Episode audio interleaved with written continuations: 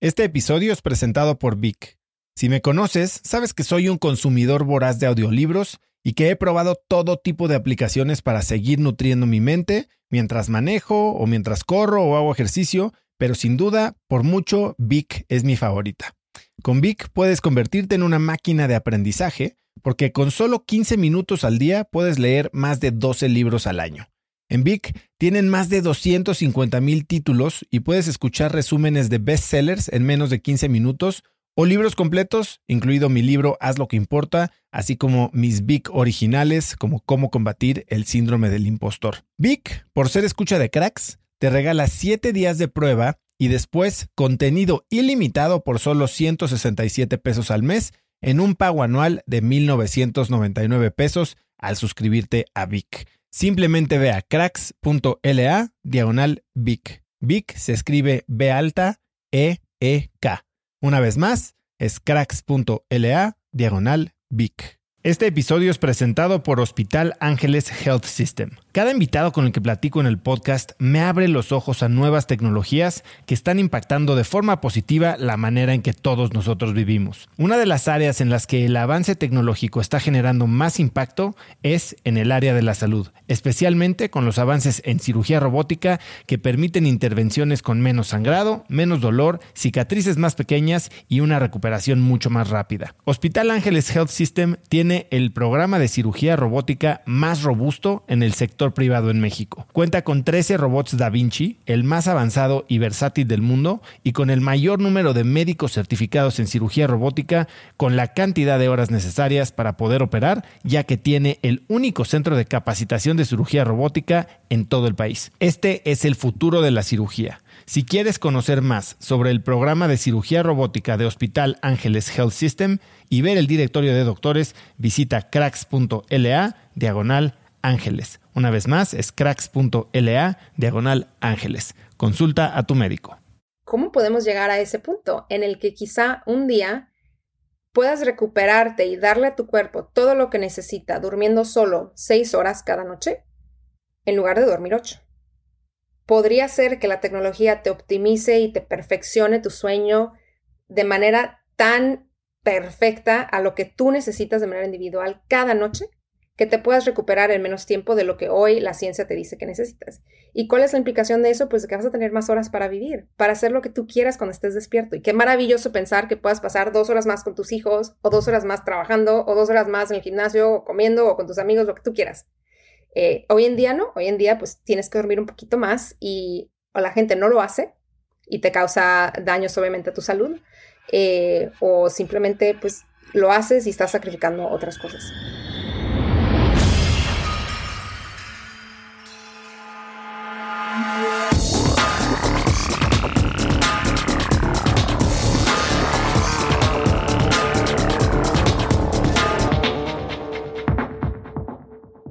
Hola y bienvenidos a un nuevo episodio de Cracks Podcast. Yo soy Osotrava y entrevisto cada semana a las mentes más brillantes para dejarte algo único y práctico que puedas usar en tu vida diaria. Antes de empezar, no olvides que Cracks Podcast ya está en YouTube, así que si quieres ver los videos y tener una experiencia mucho más inmersiva, ve a youtube.com diagonal Cracks Podcast y suscríbete para que te enteres de todos los nuevos episodios. Mi invitada de hoy es Alexandra Satarain y la puedes encontrar en Instagram como arroba Alex Satarain J. Satarain es con Z. Alexandra es cofundadora y vicepresidenta de marca y marketing de 8 Sleep, la primera empresa de fitness para dormir en el mundo. 8 Sleep ha recaudado más de 150 millones de dólares en fondos de riesgo y ha ayudado a más de 50 mil personas a dormir en forma con su hardware y productos digitales, incluyendo varios artistas y deportistas de clase mundial. En 2017, Forbes incluyó a Alexandra en la lista 30 Under 30 en Consumer Technology y en 2020 la revista Inc. la nombró como como una de las 100 mejores fundadoras de Estados Unidos. Alexandra también es inversora ángel en empresas fundadas por mujeres como exploradora del fondo Cleo Capital, se crió en Tijuana, México y ahora vive en Miami. Hoy Alexandra y yo hablamos de cómo dormir mejor, de la importancia de tener una marca clara y de utilizar celebridades para promover tu empresa. Espero que disfrutes esta increíble entrevista con Alexandra Satarain. Alexandra, bienvenida a Cracks. ¿Cómo estás? Muy bien, ¿cómo estás tú? Yo también muy bien, con toda la envidia del mundo, porque antes de entrar al aire, me contabas que estabas en Austin para la Fórmula 1.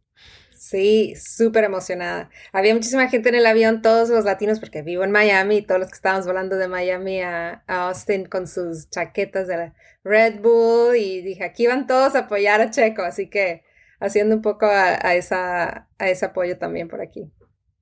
Bueno, y el año que entra ya tienes Gran Premio en Miami, así que listos para eso. Can't wait. Ale, eh, mucho que platicar. La verdad me encanta en lo que estás trabajando. Es algo en lo que yo he estado poniendo muchísima atención, sobre todo este último año, eh, y vamos a entrarle muy duro. Pero primero me gustaría empezar con cómo llega una niña de Tijuana a fundar una empresa que hoy vale 500 millones de dólares en, un espacio tan específico. Y sé que tú nunca pensaste en ser emprendedora tu papá era emprendedor y hay una frase que escuché que, decía tu papá, que tienes que construir el camino eh, siguiendo adelante, que nunca hay que darse por vencido. Cuéntame un poco sobre tu papá, qué aprendiste de él y cómo su lamentable eh, y temprano fallecimiento te tiene hoy aquí. Sí, pues como dices, yo crecí en Tijuana toda, toda mi vida de, eh, de niña y de adolescente hasta que me fui a los casi 18 años para estudiar en, Monterrey con una beca al talento, era yo muy, muy nerd, como dicen en la escuela, este, y, tuve esa, esa, oportunidad de irme de casa a una, edad bastante temprana, ¿no? En, en, México. Y como dices, mi papá, pues yo creo que como la historia de muchísimas personas que llegaron a Tijuana a corta edad a crear algo nuevo, mi papá viene de un pueblito en Sinaloa que se llama Concordia. Saludos a todos en Concordia, Sinaloa, donde todavía tengo familia. Em, y a muy temprana edad él se queda ah, prácticamente a cargo de su familia, de, sus hermanos y de su mamá. Deja la escuela, no termina sexto de primaria y se pone a trabajar y a cierto punto se, muda a Tijuana, que pues en aquellos tiempos era una ciudad de oportunidades. Tijuana siempre ha sido una ciudad donde eh, es de migrantes, es de gente que viene de todo, en, aquellos tiempos del país, ahora de todo el mundo, de Centroamérica, e incluso ahora que llega gente de Haití, y, que van ahí a trabajar y a encontrar eh, en esta ciudad tan, tan nueva, por así decirlo, pues una nueva tierra donde empezar desde cero. Y ese fue el caso de mi papá. Eventualmente él eh, creó un negocio en el ámbito de las autopartes. Él eh, aprendió inglés solo con videocassettes y esos audiocassettes que metías en el coche y aprendió inglés para poder tener tratos con las empresas americanas y distribuir, ya que estábamos en la frontera, él podía importar y distribuir marcas de autopartes internacionales a todo México. Eh, y así fue como él creó su negocio, un negocio que nos dio una gran vida de clase media mexicana, donde tuve la fortuna de ir a grandes escuelas, aprender inglés desde que era niña. Eh, mi mamá, por otro lado, mi mamá sí era una, es una profesionista, mi mamá todavía vive, es, doctora, tiene una maestría, tiene un doctorado, pero también viniendo de una familia que tuvo un percurso muy similar, o sea, ella también, su padre se mudó del centro de, de, de, México a Tijuana, a empezar desde cero, una familia donde ella fue la primera de sus hermanos realmente en ir a la universidad y, pues cuando ves esas situaciones, pues cómo no vas a tener un poco de ese empuje y ese drive y ese sentido de responsabilidad de cuando tú tuviste la oportunidad de ir a, a, tener una gran educación y ir a todos los lugares donde tus padres no pudieron ir, pues ahora te toca a ti seguir adelante y seguir creciendo eh, en, como se pueda. Y, y, una de las mejores cosas que aprendí mis papás, yo creo que ellos me dieron, es que nunca me dijeron que no lo podía hacer. O sea, cuando yo platicaba de mis ideales y de las cosas donde yo quisiera ir y que yo desde muy niña me quería vivir a Nueva York y yo quería, quería algo diferente, ¿no? Por más que yo amo mi ciudad donde crecí y amo México, siempre tenía alguna aspiración y algunos sueños de cosas que quería cumplir, aunque no lo pensaba como emprendedora, sí tenía esos grandes sueños y ellos nunca me dijeron que no. Nunca, nunca me dijeron que no era posible o que no lo hiciera o que, o que había un miedo al fracaso de alguna manera y nunca me impusieron un rol de género tampoco. O sea, nunca me dijeron, no, primero tienes que casarte o primero tienes que encontrar al no. O sea, siempre fue muy indistinto en mi casa entre mi, hermana, mi hermano y yo y, y, creo que eso fue una gran bendición. Entonces, ¿qué pasa al momento en el que muere tu papá? ¿Qué, qué cambia en ti? Ya cuando mi papá se enfermó, yo vivía fuera de mi casa. O sea, después de que yo me fui a estudiar a Monterrey, me gradué, me fui a vivir a Nueva York, ahí empecé a trabajar. Eh, mi padre se enfermó, era como el 2013, y él tenía, no sé, 64, 65 años, realmente era joven. Era una persona que toda su vida había sido relativamente sana, no quizá en todos sus hábitos, pero nunca se enfermaba. Y cuando se enfermó fue un proceso tan rápido en el cual él, tuvo un cáncer de colon que se lo llevó en cuatro meses de diagnóstico a cuando él falleció. Y justo en ese momento, cuando sucede esa situación con mi papá, mi ahora esposo, Mateo, que es también mi cofundador en Eight Sleep, empezó a trabajar en esta idea de lo que hoy hacemos como Eight Sleep. Y cuando él y, nuestro otro cofounder Max me propusieron unirme a ellos a crear esta empresa, fue como fue, un momento muy particular en mi vida donde ni siquiera lo dudé, o sea, no pensé en el riesgo y en las implicaciones porque estaba yo en este momento en mi vida donde dije, wow, la vida realmente es corta.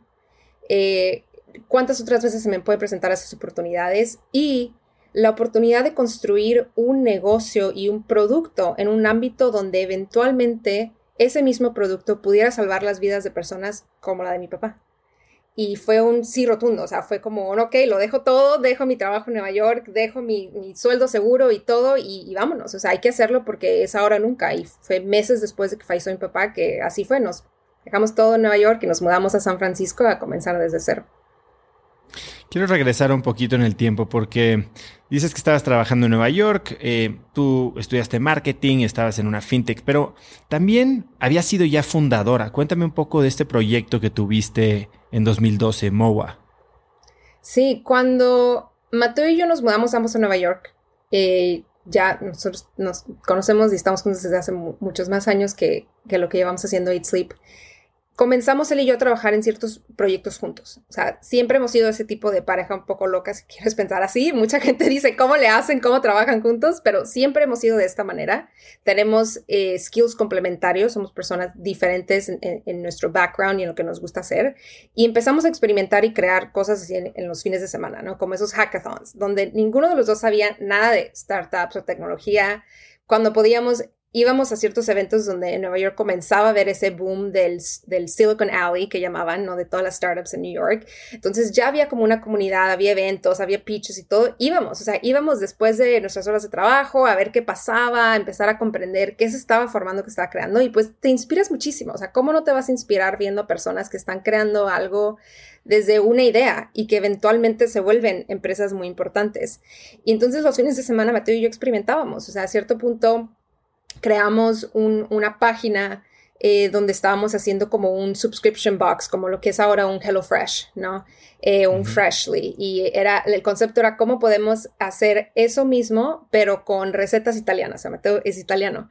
Y tomábamos las fotos, diseñamos la página y pues igual y vendes como cinco, pero no lo hacíamos por crecerlo, era como para aprender. O sea, ¿qué es lo que realmente se requiere para empezar algo desde cero? Porque Ninguno de los dos es un computer scientist, un ingeniero, ninguno de los dos es una persona que está en el ámbito de tecnología y era como un, un momento de hacer esos pilots y ver si era posible, si teníamos los skills necesarios para comenzar algo desde cero.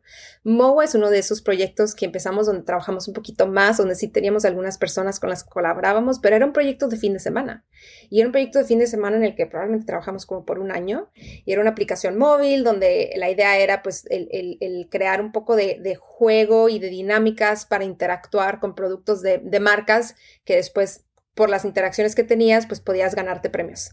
Eh, y creamos todo un, ah, pipeline de diferentes marcas con las que estábamos trabajando, sobre todo marcas como más indie y que buscaban esa exposición y después pues empezar a crear realmente la aplicación y era un mundo diferente para nosotros y era nuestro hobby, nuestro pasatiempo cuando no estábamos trabajando en nuestros trabajos full time. ¿Y qué es lo más valioso que aprendiste durante todos estos, experimentos? y tal vez fracasos, ¿no? Porque estás joven, si bien no lo estás haciendo full time, tal vez tienes la esperanza de que uno prenda. Y no sé cuántos hayan sido, pero podrías tomar la, óptica de he fracasado 10 veces, ¿no? Tengo 10, 10 busts en mi récord. Sí, sí. ¿Cómo lidiabas con eso y qué aprendes de esa experiencia? Sí, fácil fueron como 3, 4. O sea, te digo que en nuestra recámara, probablemente tengo una foto todavía teníamos enfrente de nuestra cama, pusimos un whiteboard. Pero eso es como de esos así láminas de, de, de una calcomanía blanca donde puedes rayar y pintar para que tengas tu whiteboard así chafita. Así teníamos. Y, y entrabas a nuestra recámara y era el lugar donde hacemos el brainstorm. O sea, en Nueva York los apartamentos son minúsculos. Entonces era el espacio donde teníamos para poder trabajar. Eh, y sí, fueron como tres, cuatro fácil que creamos así eh, desde cero. Y el aprendizaje más grande fue como este intangible de darte cuenta que no importa la edad que tengas, siempre puedes aprender algo. Mucha gente piensa cuando terminas la escuela ya, o sea, lo que aprendiste son las herramientas que tienes para seguir en la vida, ¿no? Y si no lo aprendiste en la escuela, ya, eh, eh, no lo aprendiste o el título con el que te graduaste, ese es el camino en el que vas a seguir and that's it. Me di cuenta que no, o sea, que es nuestro deber y responsabilidad seguir aprendiendo, seguir abriéndonos esos horizontes, experimentar, no tener el miedo a fallar, no tener el miedo a que si no sabes cómo hacerlo, hacer las preguntas ir con personas que sí saben, ese, la sed de aprendizaje, que, que, no, que no sea un músculo que se atrofie, que, lo que estés regando esa plantita para que siga creciendo, creciendo, creciendo, porque después se vuelve adictivo, ese deseo de seguir aprendiendo y ser mejor. Y hoy, por ejemplo, ¿cómo aprendes? Hablas de rodearte de gente que tal vez sí sepa. ¿Qué otras técnicas? Eh, ¿Lees mucho? Si sí, ¿cómo decides qué vas a leer? Sí, muchos podcasts. Eh, sentarme a leer, para mí realmente soy una lectora lenta en cuanto a, leer eh, un libro físicamente. So, mucho, mucho más podcast. Hablando recientemente con, con Pamela Valdés de Vic, le decía, creo que me tengo que meter en los audiolibros porque realmente sería una mejor técnica. Eh, y sobre todo, sí, hablar con personas, estar en contacto con otros founders, con otras personas que estén a cargo de growth o marketing en sus empresas. Tengo formal advisors, son personas que no trabajan en la empresa, que no están en nuestro board of directors, pero que formalmente tenemos una relación de advising, que ellos están tres, cuatro escalones más arriba que yo y me pueden guiar sobre ciertas decisiones. Eso es, al final de cuentas, el, el recurso que tengo ahorita que es más limitado es el tiempo. Entonces, a través de las conversaciones con esas personas y de los podcasts o videos que pueda ver mientras estoy haciendo ejercicio, mientras estoy haciendo el shopping del supermercado, es donde realmente estoy aprendiendo lo, más posible en estos momentos. Y dime algo, eh, hace poco en el episodio que escuchaste recientemente con eh, María Asunción Aramburuzaba, platicábamos justo de esto. Ella dice, ok, quiero aprender de un tema, me meto a Amazon, veo todos los libros que están mejor rankeados, escaneo los índices, ¿Tú eh, estás oyendo podcast a, random o de repente dices quiero y sigues algún marketer que oyes todos sus episodios o hay algún tema que de repente te brilla el ojo y te vas al rabbit hole a entender perfecto ese tema buscando aunque sean diferentes autores de podcast? ¿Cómo lo haces? Fíjate que esa es una de las cosas que Mateo y yo en los años que llevamos juntos y que llevamos ya trabajando juntos hemos identificado qué diferentes somos en lo que nos genera las ideas y las la manera tan diferente que tenemos en cómo necesitamos crear momentos y espacios para que nuestro cerebro tenga esos momentos de aprendizaje. En mi caso, a mí, y yo creo que me ayuda mucho porque yo me encargo de construir la marca de Eat Sleep, eh, me ayuda muchísimo más escuchar sobre temas que no están directamente relacionados con prácticas de marketing.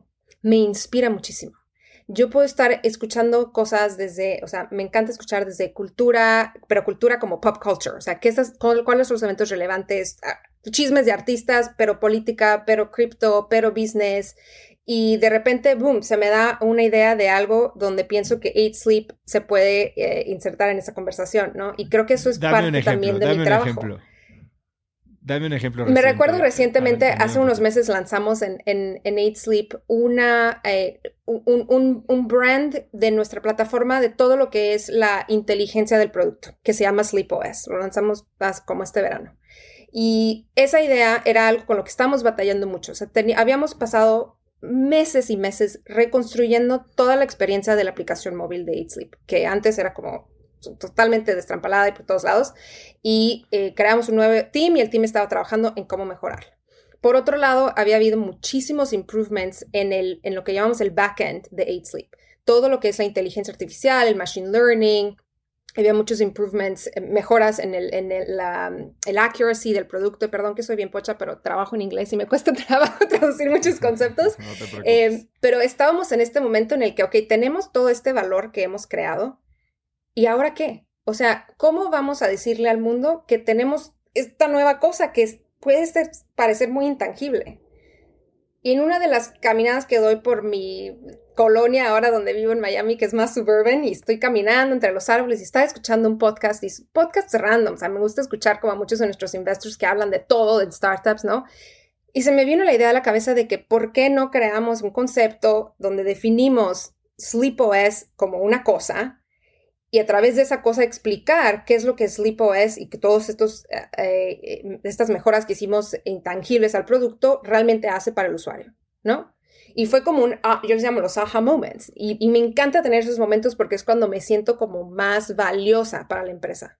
O sea, el valor de poder llegar a esa conclusión y de decir, ahora eso que fue una idea va a agregar un valor tan importante a la empresa y la habilidad para todos nosotros de poder decir concretamente que todo esto que hacemos que puede parecer más digital y que no se ve, sobre todo todo el backend, se, se, va a crear un producto de todo esto y ese producto se va a vender. Y aunque no se venda como separado, pues lo estás vendiendo, lo estás poniendo enfrente del consumidor y tienes ahora la habilidad de decir, cuando tú compras un pod, ese pod está realmente eh, eh, eh, todo respaldado por la inteligencia que es SleepOS.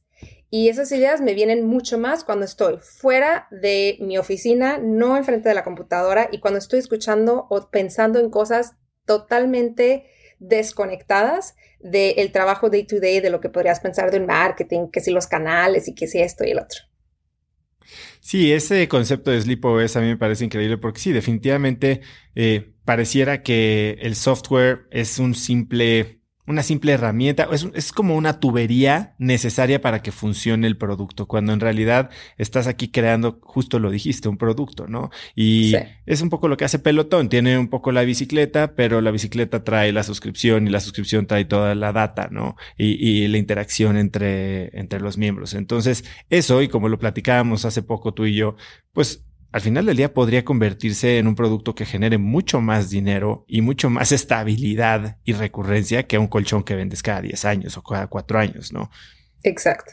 Es, es definitivamente el valor que tiene la empresa viene mucho más de el software, de la agregación de datos, de los algoritmos, que de las ventas del hardware. O sea, la evaluación de la empresa está en gran parte basada en eso. Si nosotros solamente te vendiéramos un producto que nosotros llamamos el, dumb mattress o sin inteligencia, pues tu evaluación tal vez va a ser 1x up to 2x eh, las ventas que tienes o las ventas. esperadas en el siguiente año, ¿no? Pero lo que nosotros estamos construyendo va más allá. Era muy importante encontrar la manera de, de darle ese giro del brand y de poder posicionarlo como una parte importante del producto.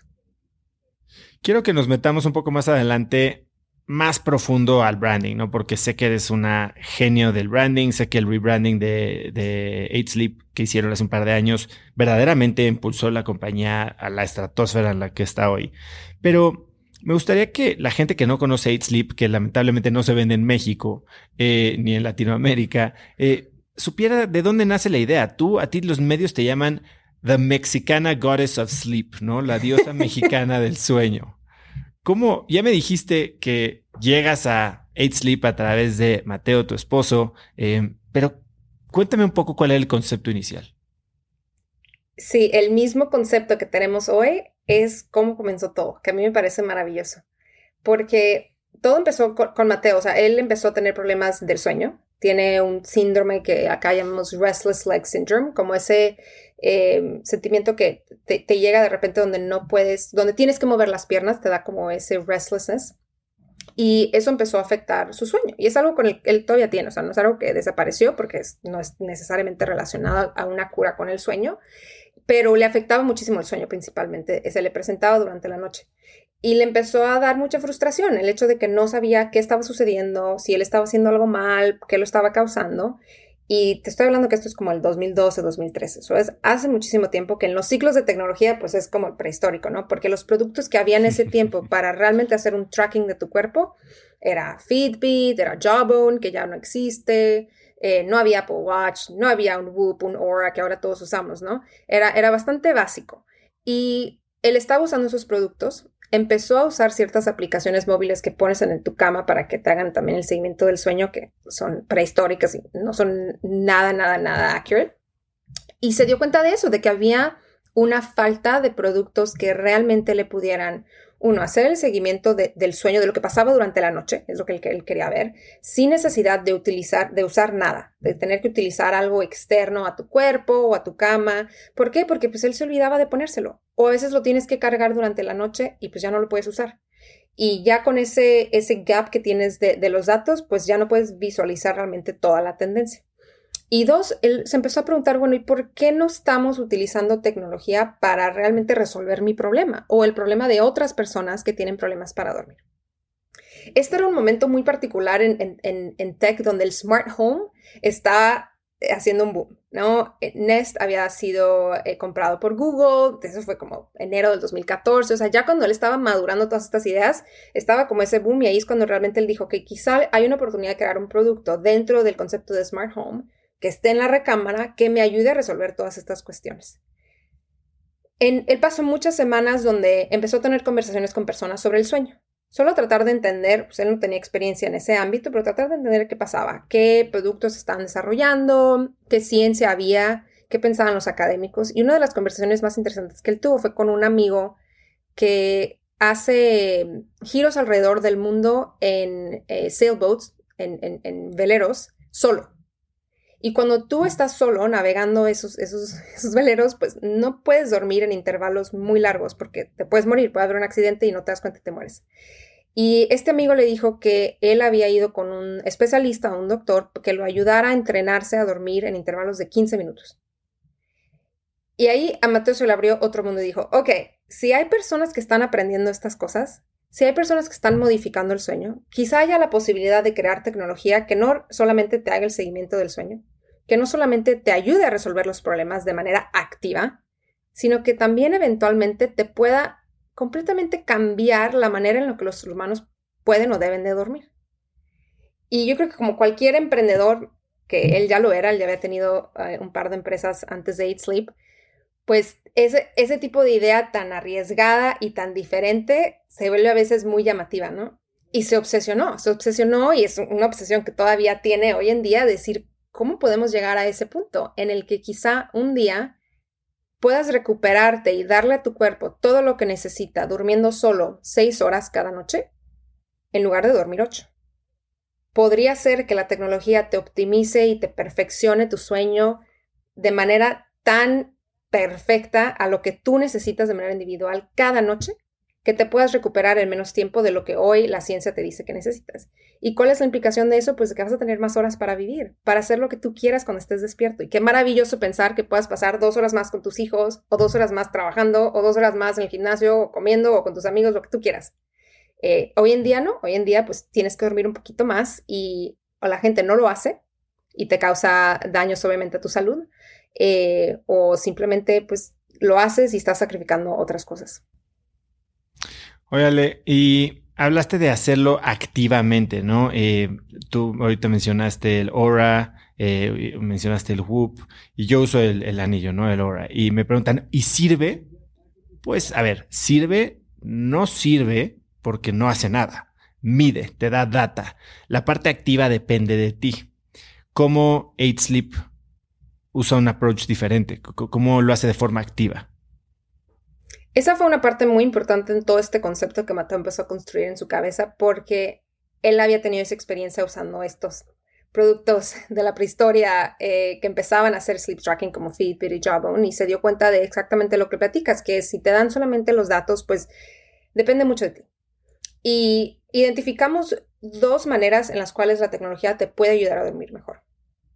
Una, sí, definitivamente es dándote la información uno de los valores y, core principles de, de Sleep de nuestros productos es nosotros creemos que you can't improve what you don't measure. So, si no lo mides, no lo puedes mejorar porque no sabes dónde estás, no sabes para dónde vas. Es como cuando estás tratando de perder peso, tienes que subir a la báscula, saber cuánto pesas hoy y te vas midiendo y ya ves cuánto pesas mañana y en un mes, ¿no? Es lo mismo con el sueño y con cualquier otro factor de tu salud. Entonces sí hacemos el seguimiento de todos esos datos de tu cuánto duermes, cuánto te tardas en, quedarte dormido cada noche, cuánto te mueves, tus diferentes fases del sueño, pero también medimos tu eh, ritmo cardíaco en, descanso, el heart rate at rest, tu heart rate variability, tu ritmo respiratorio, todas otras cuestiones de salud que son también muy importantes para ver cómo te recuperaste. So sí te tenemos que dar esa información pero también estamos construyendo en 8 Sleep, tenemos ya algunos de, los, pasos en, ese, en esa dirección, pero estamos construyendo muchísimo más este año, que va en torno a, ayudarte a crear mejores hábitos. Eso es realmente lo, a lo que más ha llegado la ciencia del sueño en estos momentos, donde ves que hay la terapia del CBTI y las terapias para insomnia, que están por esa dirección, ¿no? Que usan ya sea, hay muchos médicos hoy en día que ya usan los datos de los, de los ah, wearables o si no te hacen escribirlo como un diario y te van creando eh, como esto, este proceso de eliminar ciertos hábitos, crear hábitos nuevos. Eso es eh, una base. Si no lo cambias, pues efectivamente no hay nada ahorita en estos momentos que sea una, una magic pill que te vaya a cambiar el sueño. Pero hay otra parte muy importante donde el sueño te puede ayudar y esto es otro insight que vino de nuestras conversaciones con expertos, con académicos que habían estudiado el sueño por muchos años y pues obviamente nosotros no sabíamos tanto como ellos. Mateo y Máximo, que es nuestro otro co-founder, volaron a una convención, esto fue en los early, early days, pero fueron a una convención que se hace cada año, que es como el World Sleep Day, World Sleep Foundation, something. Es una conferencia donde van todas las personas que estudian todo lo relacionado al sueño de todo el mundo.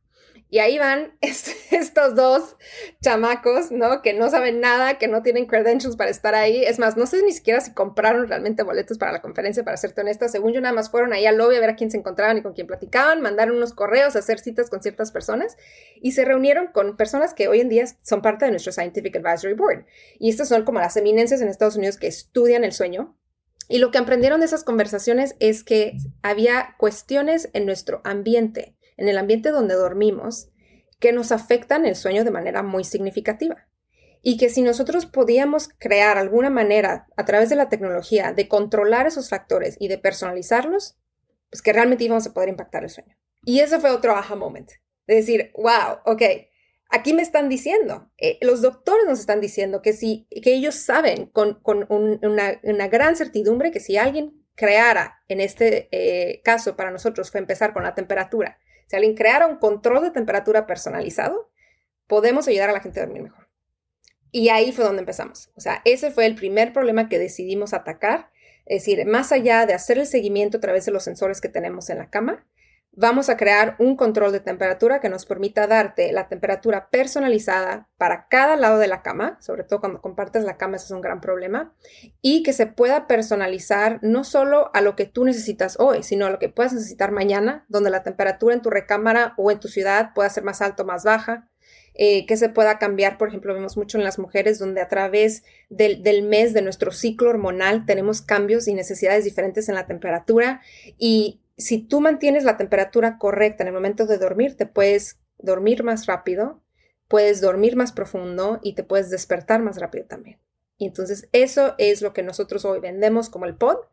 Todo esto de lo que platiqué, pues está todo resumido en un solo producto. Es lo que la gente compra, lo que aman, porque les ayuda a dormir mejor. Oye, tienen el, el pod y el cover, ¿no? Y los dos funcionarían prácticamente igual, aunque el pod tiene ya la tecnología de soporte. Exacto, si los dos tienen la misma tecnología. Em, en, cuanto a temperatura, a ver, yo he estado usando, hablando de tecnología rudimentaria, el ChiliPad versión 1.0, ¿no? Ni siquiera el Uller que fue el 2.0.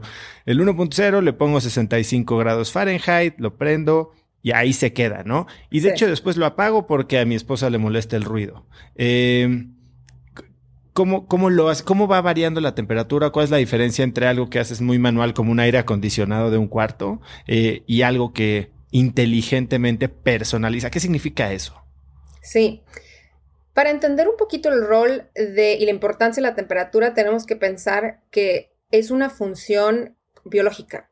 El, el sueño y la temperatura están conectados de manera muy interesante tu temperatura del cuerpo, tu, core body temperature, tiene que cambiar para que tu cerebro reciba la señal de que es momento de descansar.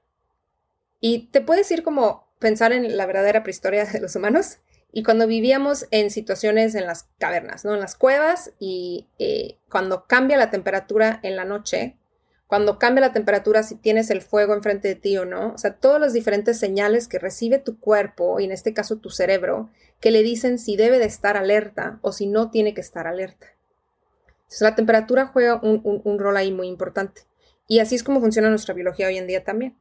Entonces, la temperatura tiene que cambiar en tu cuerpo. No es suficiente que cambie la temperatura en el aire en tu recámara. Nuestro cuerpo se va a regular de cierta manera también conforme a lo que estés usando mientras estás dormido, tus pijamas, si te pones calcetines, si no te pones calcetines, cuántos cobertores tienes, ¿no? Todo eso te va a afectar. Entonces, por muchos años hemos escuchado que dicen, ay, necesitas que tu recámara esté en 68 grados Fahrenheit, acá dicen, ¿no? Pero eso no es lo correcto. Uno, porque a veces hay dos personas en el cuarto y ahí te estás peleando y uno está incómodo y el otro está cómodo. Y ya si estás incómodo, no vas a dormir bien. Dos, porque la, temperatura del aire no te va a crear el mismo efecto que la temperatura que tienes de ese microclima abajo de las cobijas. Entonces, eso fue lo que, en lo que nosotros nos enfocamos y productos como lo que hablas de, de, Chili Sleep o de Uller hacen cosas muy similares. Donde nosotros fuimos al next level es porque tenemos los datos. A través de los datos podemos ver cuál es el perfil que tú necesitas de temperatura, porque ese perfil tiene que cambiar durante la noche tú tienes que tener un, cierto cambio de temperatura de como 1 o 2 grados cuando te vas, para ayudarte a quedarte a dormir. en, en esa fase cuando te vas a quedar dormido, tiene que haber una cierta temperatura. Después, en cuanto entras a tus primeras fases de sueño más profundo, te puedes empezar a calentar y te vas a sentir con más calor. No sucede, cualquiera de nosotros puede pensar cuando de repente ya te estás quitando las cobijas y ya estás sacando el pie no por abajo de la colcha porque ya tu temperatura cambió y después muy temprano por la mañana, para la mayoría de las personas con un ciclo circadiano normal, como a las 3, 4 de la mañana, te sientes con frío. Entonces, esos cambios pasan naturalmente en el cuerpo. Si tú piensas que en una cama normal tu cama no va a variar de temperatura, de hecho, lo que va a pasar es que se va solo a calentar, calentar, calentar, porque tu cuerpo está más caliente que la cama. O esta cama está absorbiendo todo tu calor pues es como si tu cama va en una dirección hacia arriba calentándose mientras lo que tu cuerpo necesita es la variación de temperatura durante la noche, pues están en conflicto. Y por eso la temperatura, lo que nosotros aprendimos hablando con estos médicos y científicos es que el primer es el factor más grande, el primer factor por el cual una persona va a tener problemas para quedarse dormido, para poder dormir profundamente, para despertarse en el momento correcto, y es impresionante pensar que es algo pues del ambiente y que te puede afectar muchísimo más en, ciertas, en ciertos casos que una insomnia o algún otro problema, ¿no? De que, son más comúnmente hablados como estas cuestiones de hábitos que decíamos. La temperatura te puede causar incluso más beneficios si es manejada correctamente. Y para mí yo creo que esa ha sido la pesadilla, ¿no? Yo compré un colchón Tempur que pues, era la última maravilla, pero que recaba calor de una manera brutal. Entonces sufrí grave sudoración nocturna, este, probé mil cosas, una, una piel de oveja ahí con pelos para que este, circulara el aire. Y ahora terminé, te digo, con el chili y 100% tengo en mi lista, a ver si Santa Claus me lo trae, un, un eight sleep. sí, sí. Ha habido personas que ya los llevaron a México, ¿eh? eh ha habido Pamela. paisanos que, exacto. Sí, ahora que estuve yo por allá, lo iba a hacer y ya, ya nada más no lo pude organizar. Pero además de la temperatura, entiendo que eh, como parte de este Sleep OS que tiene toda la inteligencia, también tiene otros features, eh, alarmas vibratorias. Cuéntame un poco más de eso. Eh, es mi parte favorita de pensar en el producto porque tenemos una visión, como te platicaba, de esa obsesión que tiene Mateo de decir, podemos realmente llegar al punto en el que te duermas seis horas y te demos el mismo descanso que ocho. Entonces, eh, dentro de esa visión, pues pensamos en todo, o sea, pensamos en todas las cosas que podemos controlar, que podemos personalizar del sueño, desde el momento antes de que tú te vayas a la cama hasta el momento después de que te despiertas. Y pues experimentamos de todo. Y uno de los eh, features que agregamos al, al Pod Pro que lanzamos el año pasado en plena pandemia fue esta alarma con vibración. Y esta fue una de, esas cosas que es muy interesante como cuando a veces abres tus oídos a lo que tu consumidor quiere, descubres estas joyas de, features que tú nunca habías imaginado. Esta alarma con vibración es una idea que nos dieron nuestros eh, customers en el 2015. Cuando nosotros fundamos 8 Sleep, se llamaba Luna cuando empezamos, by the way, vamos a hablar del rebranding, lanzamos el, primer producto que teníamos en crowdfunding, en Indiegogo, que también suena prehistórico ahora, pero en el 2015 todos los productos de hardware iban a, crowdfunding, entonces ahí vamos, lo lanzamos en crowdfunding, nos fue muy bien. Y en pocos, eh, creo que en un mes o algo así, habíamos hecho como un millón de dólares en preventas. Entonces teníamos ya una comunidad de miles de personas que habían comprado este producto. Del producto había un prototipo cinco prototipos. Entonces todavía teníamos suficiente tiempo para agregarle algún otro feature. Y creamos un foro online que mandamos a todas estas personas que habían preordenado su, su producto y les preguntamos si pudieras agregarle cualquier cosa, si, si nos pudieras pedir anything que nosotros pudiéramos hacer para resolverte un problema del sueño, ¿qué nos pedirías? Y las dos ideas más votadas en este foro fue uno, el enfriar la cama, que en ese tiempo nuestro producto no lo hacía. Y el segundo fue una alarma con vibración. Ahora, el enfriar la cama lo, vimos como, oh, ok, tiene sentido. ¿Por qué? Porque ya habíamos escuchado nosotros de estos científicos y de... ¿Qué era el producto? Era, era prehistórico, era completamente básico. El producto que vendíamos en ese tiempo hacía el seguimiento del sueño, eso era como lo llamamos un Smart Mattress Cover, lo agregabas a cualquier colchón, tenía los sensores para hacerte todo el seguimiento del sueño, no hacía todavía todo el heart rate, heart rate variability, obviamente nuestros algoritmos eran mucho más básicos, y calentaba solamente la cama. Porque enfriar es un problema muy grande y podemos hablar de cómo y en qué momento decidimos eh, crear la feature más votada. Eh, pero sí lo intuíamos que pues iba a ser una cosa que la gente iba a querer. En ese tiempo lo que resolvía pues era si tú tienes una pareja donde quizá uno quiere dormir más frío y el otro no, pues igual y puedes bajarle al, al, al ahí al termostato y la otra persona puede calentar su lado, ¿no? O sea, así como que te lo vendíamos, que realmente ahora cuando lo pienso digo, wow, no puedo creer que vendimos tantos de ese producto, porque comparado a realmente resolver el problema como hacemos ahora, estábamos en otra liga. Eh, pero sí, fíjate que esas dos fueron las, las cosas que más nos pidieron. Y la alarma con vibración ¿Por qué una alarma sorprendió. Porque la gente se despierta con la pareja en diferentes momentos de la mañana y no quieren molestar a la pareja. Eso era el beneficio que ellos veían y, y, fue un, un, momento muy interesante, ¿no? De ver quizá algo que tú no tienes esa experiencia, porque no sé, tal vez tú, con tu, tú como founder, ¿no? Con tu pareja, o te despiertas al mismo tiempo y no lo has vivido abrirte a las ideas de otros, sobre todo de tu comunidad, pues te puede dar ideas súper interesantes.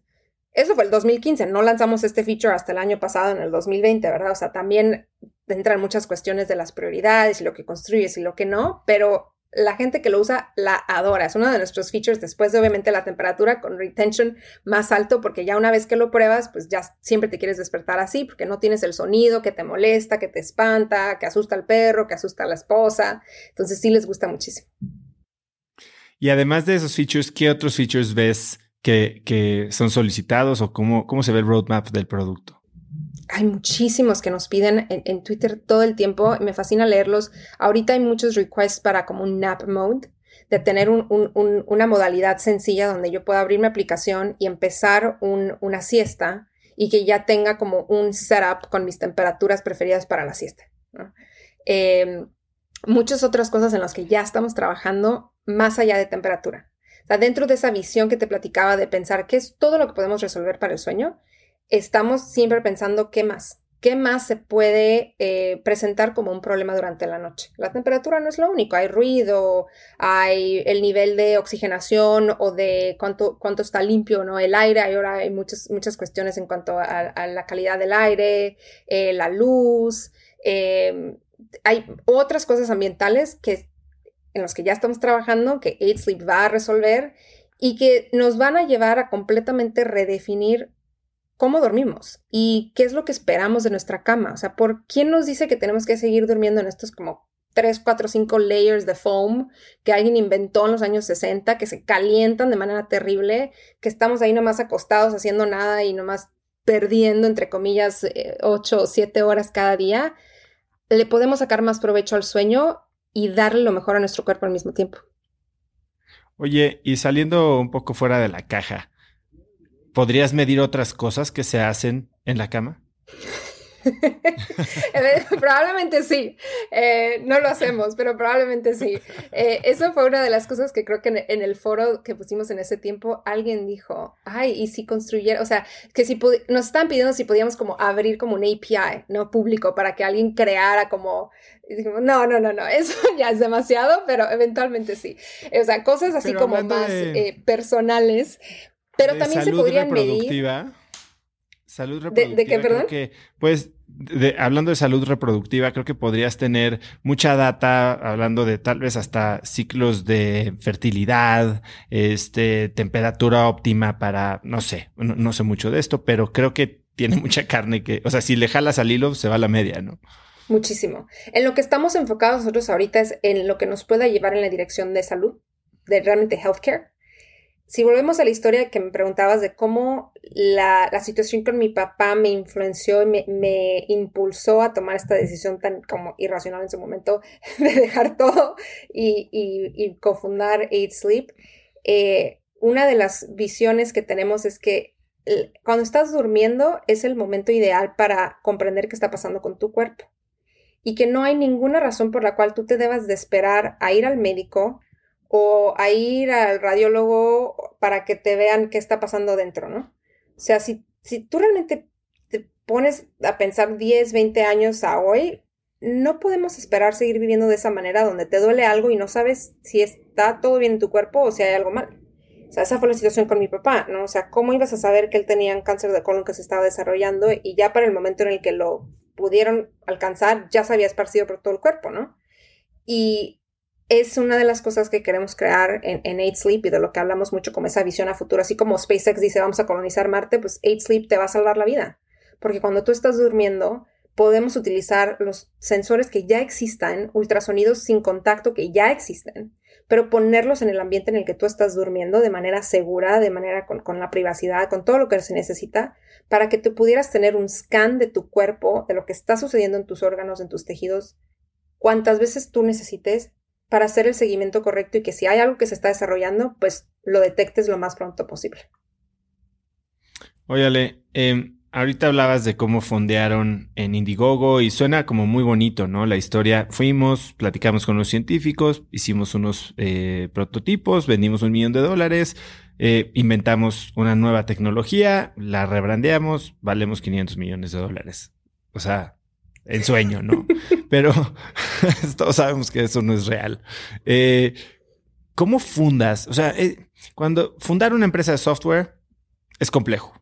Fundar una empresa de hardware puede ser triple complejo.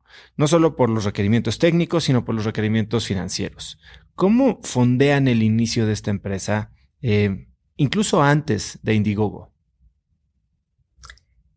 Si nos vamos a los inicios del 2014, te puedo decir que la idea del producto que tenemos hoy como arquitectura de producto salió de una conversación entre Mateo y Max después de que Mateo le compartió a Max, nuestro CTO y co-founder, esto que él había descubierto y las conversaciones que había tenido y los problemas que él tenía. Y Max dijo, aquí es como lo resolvemos. Literal, eso fue en enero del 2014.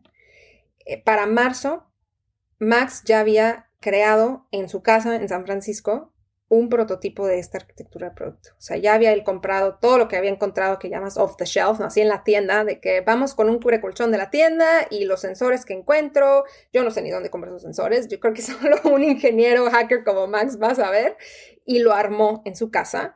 Y este prototipo se conectaba a su laptop y en la laptop en tiempo real podías ver cuando tú tocabas el sensor o cuando alguien se acostaba, veías eso, esos, eh, como todo lo que era el, el heart rate, el respiration, el movement y decías, wow, qué impresionante, ¿no? Pero era así, o sea, eso era lo único que hacía. Este cubre colchón se calentaba, porque era como esos que te venden que se pueden calentar, y lo, podías ver eh, ese como el, pattern que te era realmente lo que yo llamo ruido. Imagínate como, como un micrófono, o sea, ves así como una línea de audio nada más que entra. Y con ese prototipo, ellos eh, decidieron hacer una cena una cena con amigos. Todo esto es pre-Alex and Eight Sleep, ¿eh? O sea, obviamente Mateo y yo estábamos juntos, vivíamos juntos, yo sabía que estaban trabajando en eso. pero estos dos italianos habían creado este concepto con un nombre que se llamaba Morphe, porque ellos decían que era como Morfeo, el, el, dios del sueño, y nadie más lo entendía. Eh, y decían, esto se va a llamar Morphe y vamos a crear este producto y vamos a hacer una cena con unos amigos en San Francisco que vengan a probar este producto. Y entonces hicieron una pijama party. Les dijeron a los amigos, vénganse con sus pijamas.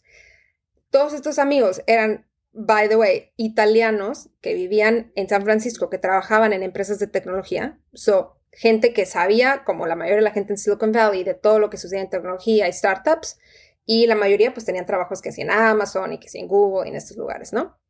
Caen esta cena con algunos amigos, van todos a la, recámara de, Max y prueban y se acuestan y ven y, ah, los datos, wow, qué padre, y platican un poco de la visión. Y una de las personas en esa cena, eh, después de la cena, el día después, eh, se reúnen a comerse una pizza los tres y les da un cheque y les dice, yo quiero invertir en esto. Si alguien más les da dinero, pues usen mi cheque. Si no y deciden no hacer nada, rómpalo y olvídense. Y esa persona se convirtió en nuestro primer investor. Y hizo un muy buen deal, porque tuvo como esa, no sé, el ímpetu de, decir, ok, estos dos van para algún lado. Tanto Mateo como Max ya habían fundado sus startups, no obviamente al nivel con el que hemos llegado de Sleep, pero ya tenían cierta experiencia como emprendedores y pues eran personas que él conocía y, en las que él veía algo de potencial y ya de ese, de ese momento donde alguien como que tiene esa visión o, o que deciden depositar esa confianza en ti, es cuando ellos sintieron, ok, aquí hay algo, aquí probablemente debemos de seguir explorando y así fue. O sea, ya de ahí empezaron a ver, ok, qué, qué significaría realmente construir esto, qué necesitamos, a quién necesitamos. Y antes de lanzar en crowdfunding, recabamos un poco de dinero, porque menos de un millón de dólares, con puros friends and family. Ninguno de mis friends and family, porque no tengo friends and family que me pudieran dar dinero. Eh, pero sí, o sea, mucha gente así como que si el hermano de, que si el primo, que si el tío, que si el amigo que trabaja en no sé qué empresa. Y pues lo bonito de ese ambiente en Silicon Valley es que la gente ha visto tantas startups salir de la nada, que hay muchísima gente que son operadores en empresas que están invirtiendo, haciendo esos angel investments por todos lados, porque ya saben que pueden invertir en 10 y 9 van a fallar, pero una les va a pegar, y entonces diversifican, invierten y, le apoyan al talento. Y de eso nos beneficiamos nosotros, porque al inicio ningún realmente institutional investor o VC nos quería dar dinero, o sea, nadie nos entendía, todos éramos foráneos realmente, ninguno estudió en Estados Unidos, veía nuestros resumes, ¿qué es esta universidad? O sea, ¿sabes?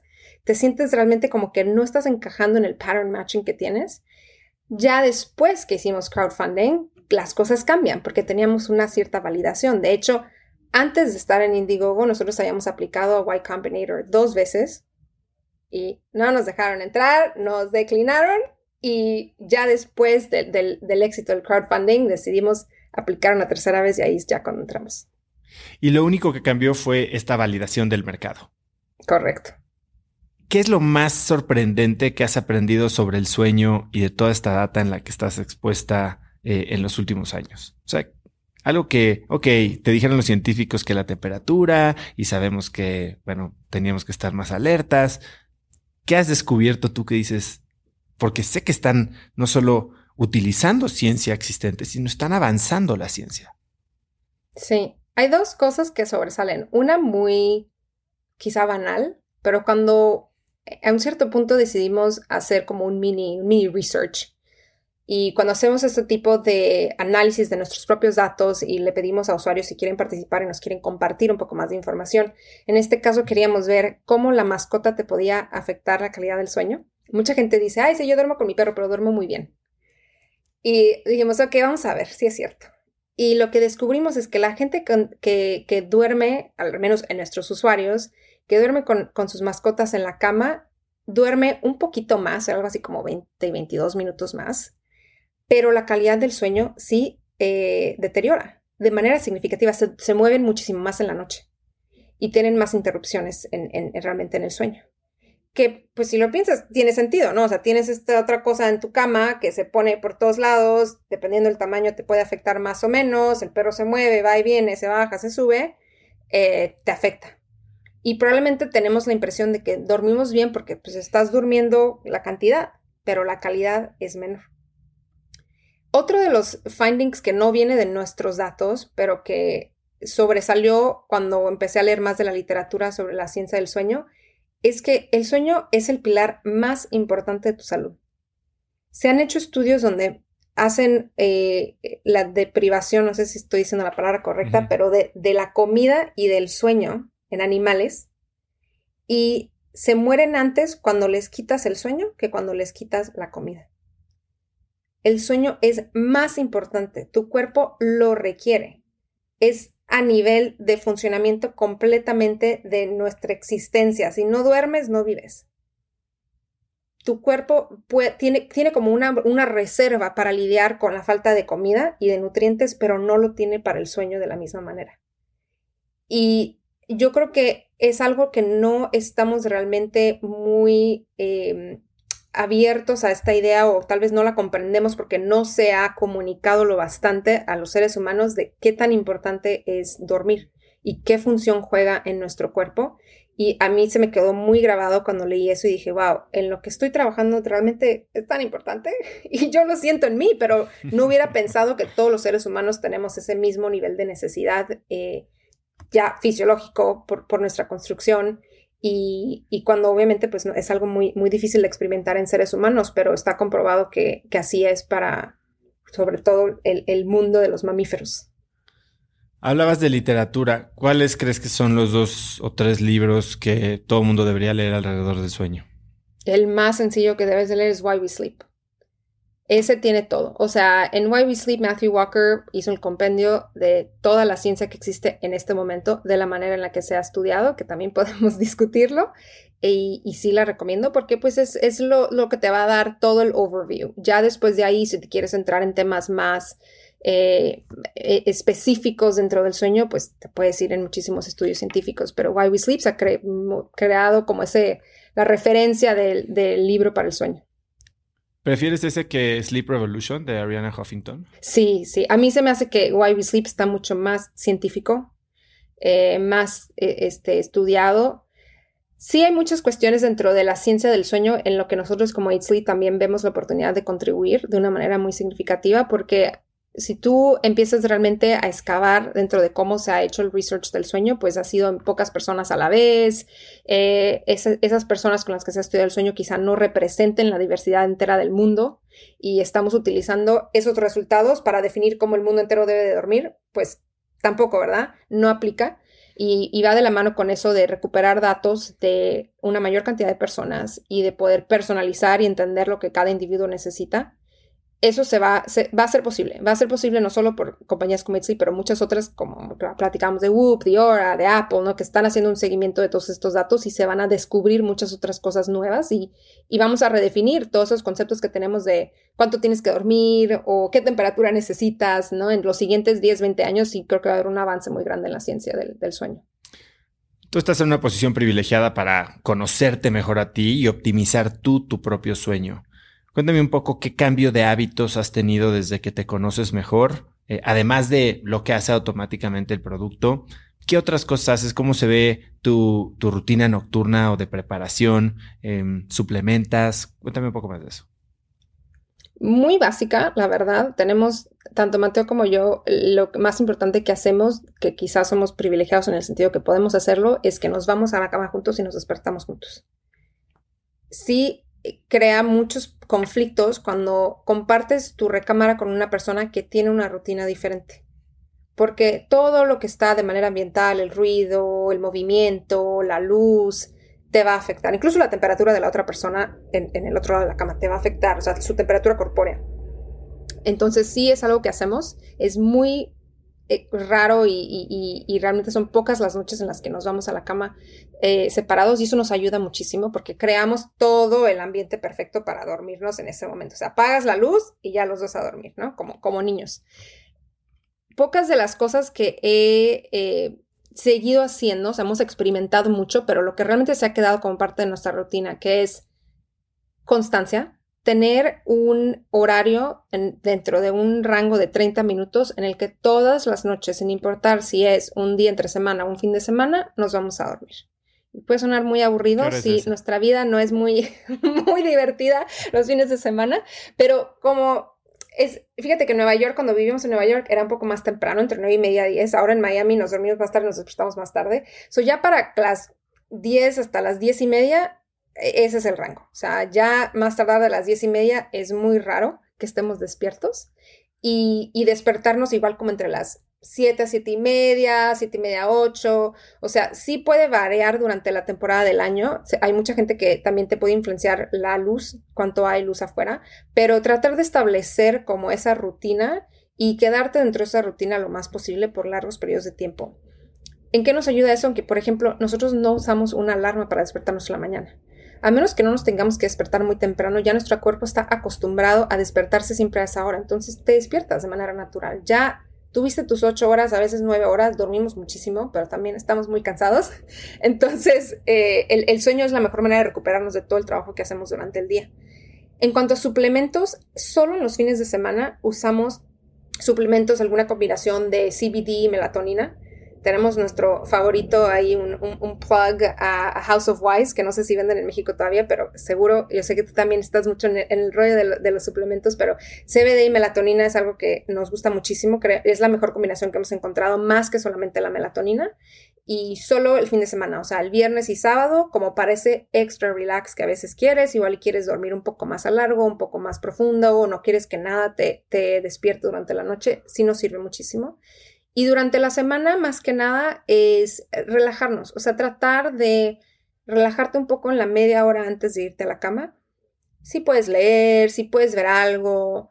No somos el tipo de persona que deja la computadora o el teléfono completamente aparte, solamente no estamos enfrente de así trabajando, ejecutando algo, teniendo una junta, teniendo una llamada, o sea, sí estamos en el teléfono si es necesario, contestando, haciendo seguimiento de emails, o que sea, hasta la media hora antes de irnos a dormir, pero ya en otro, en otra como ritmo, ¿no? O sea, ya te vas relajando un poquito. Cuando cenamos, también tratar de tener ese momento en el que no estás trabajando, no estás viendo la televisión, estás hablando, estás conversando, estás ya empezando a desconectar tu cerebro.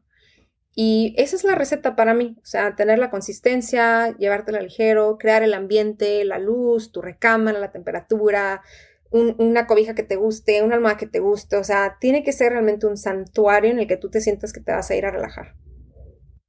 Y en cuanto a luz, eh, ¿tienes alguna práctica? Eh, ¿Tienes algunos focos que inhiban luz azul, eh, luz roja o usas lentes?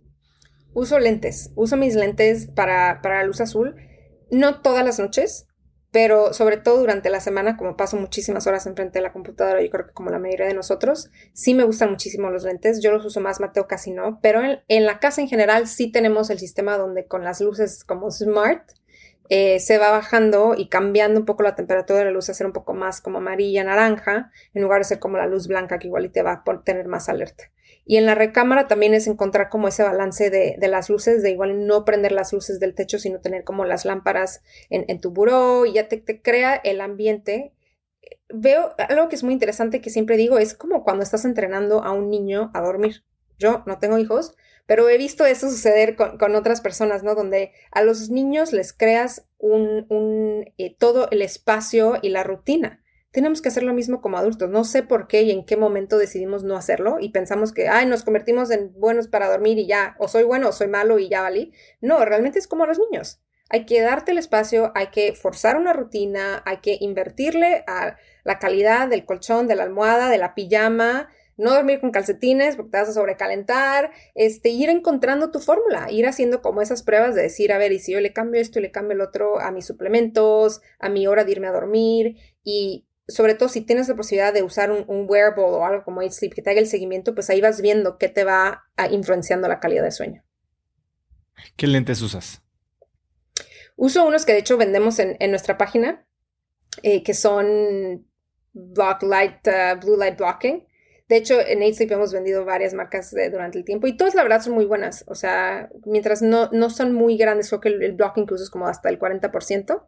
No me crean así como una film muy naranja muy amarilla, pero lo suficiente para que mis ojos se relajen. Lo que yo más noto es que se va relajando y me voy sintiendo como un poquito eh, menos alerta conforme más duro con ellos durante la noche.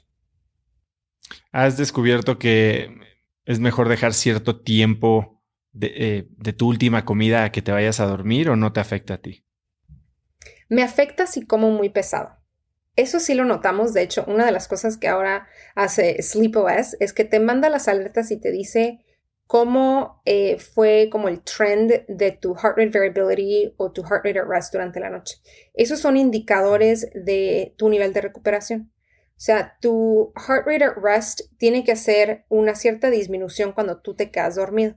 Si ese drop sucede muy tarde o más tarde de lo normal, significa que le costó un poquito más de trabajo a tu cuerpo realmente empezar como a descansar. Y sí veo que dependiendo de lo que como, si como algo como muy pesado, que me cuesta más trabajo metabolizar, sobre todo para mí si como muchos carbohidratos, como que el cuerpo se queda ahí digiriendo todo y me sucede ese trend con el heart rate at rest y donde el pod me dice, o sea, anoche tuviste, de hecho me llegó una esta mañana de que se tardó 6% más en, disminuir, algo te tuvo como alerta. Hay otras personas que lo ven con el ejercicio, si haces ejercicio muy tarde, eh, eso me pasa a mí también, es muy raro que yo haga ejercicio muy cerca de la hora de dormir porque sí me, me crea una influencia. El alcohol es otra. Obviamente la cafeína, si tomas eh, café muy tarde, pero los más comunes que no nos damos cuenta, a menos que no estés realmente como haciendo un diario o viendo en los datos, pues es el alcohol, lo que comes y si, si te quedas trabajando muy tarde. Hablemos un poco de tu especialidad, ¿no? O sea, marketing, branding, eh, vives para esto y claramente eres una extraordinaria comunicadora y storyteller. Ah, has dicho que es difícil, ¿no? Definir eh, el posicionamiento de una compañía, definir la, jerarquía de mensajes. ¿Cómo pensaste tú en esto en 8 Sleep? Eh, ¿Por qué el, cambio de nombre, el cambio de marca y cuál fue el proceso? ¿Cómo lo pensé? Pues hice muchísimos errores, honestamente. Muchísimos. Ayer estaba dando una plática en Miami em, organizada por SoftBank, que es uno de nuestros investors, y estaba compartiendo un poco de estas historias porque me gusta compartirlas para que ojalá otros no hagan los mismos errores. Cuando nosotros comenzamos 8 Sleep, como decía hace unos minutos, mis co-founders tenían como esta idea de llamarla Morphe, porque ellos son italianos, y pues Morfeo, que es el dios del sueño, y cuando lo empezaron a decir en voz alta, americanos, la gente decía morfín, pensaban que está diciendo morfina. Y dijimos, no, no, no, no, aquí hay que hacer una intervención, este nombre se tiene que ir porque no nos va a dar nada bueno. Entonces, lo primero que yo hice cuando ya decidí unirme a ellos fue cambiar el nombre de la empresa. Y en un así momento, como te platicaba que me sucede a mí con mis mejores ideas, en el coche íbamos creo que manejando todos juntos hacia Palo Alto, algún lado en el Valley. Y viendo hacia afuera veo la luna, así, veo la luna y digo, luna, o sea, luna sleep. Se tiene que llamar luna, luna, la noche, un nombre corto, padrísimo, en español, en italiano, la gente en inglés lo va a entender. Perfecto, ok, va, luna, cuando lanzamos en, en Indigo, nos llamamos luna. Y Resulta después que nuestros queridos abogados que tenían que hacer el trademark check eh, no hicieron todos los checks necesarios y no podíamos usar Luna. Entonces ya nosotros habíamos hecho el commitment, teníamos nuestro domain, teníamos, habíamos creado la marca, habíamos lanzado y seis meses después que habíamos lanzado dicen, no, nos llega una carta de una empresa que tenía un nombre muy similar dentro del ámbito de productos relacionados al sueño y no lo puedes usar.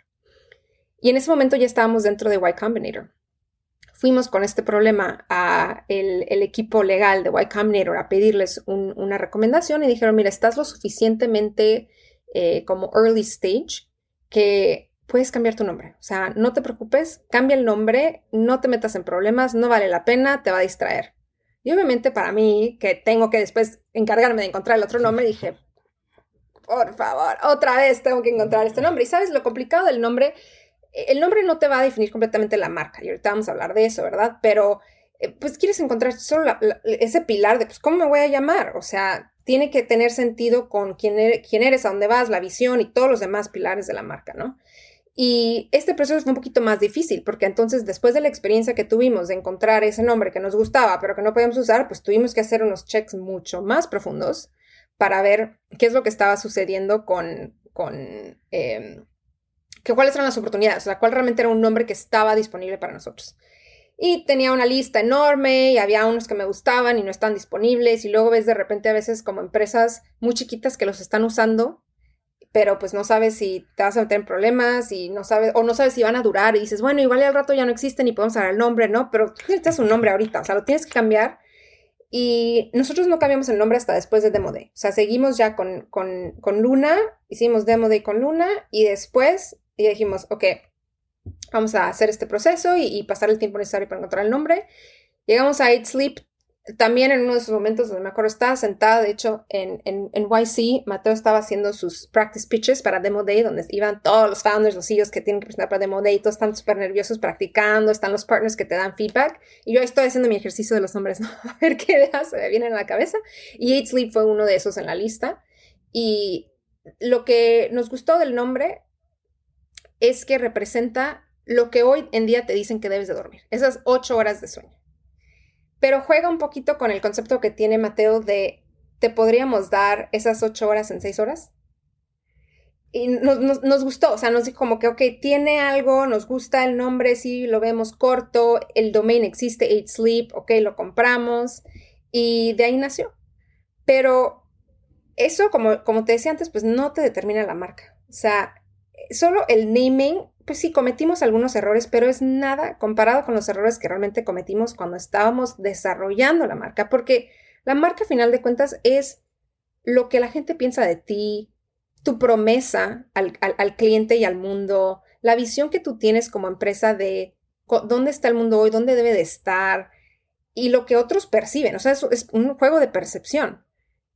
Entonces, al inicio, nosotros lo que hicimos eh, erróneamente es que nos íbamos definiendo basado en lo que pensábamos que iba a funcionar en el mercado, no en lo que realmente éramos nosotros. Nosotros veíamos que Nest, como platicábamos, había sido comprado por Google, decíamos, ay, pues hay que checar la página de Nest y ver qué tipo de fotos hacen, ¿no? Y a ver qué tipografía usan y a ver qué mensajes usan y a ver eh, a quién están hablando y, ahora vamos a ver a Fitbit, porque Fitbit está haciendo muy bien en el mundo de los wearables, a ver qué fotos, qué tipo de fotos usan, qué, cómo son sus comerciales, qué mensaje dan, ¿no? cómo posicionan sus productos. Íbamos construyendo como este rompecabezas de ideas y de marca a través de lo que veíamos otros hacer, pensando que si les funcionaba a ellos nos iba a funcionar a nosotros. Y que solamente por copiar íbamos a poder construir una marca exitosa, ¿no? Copiar y asimilarlo a tu, a tu categoría.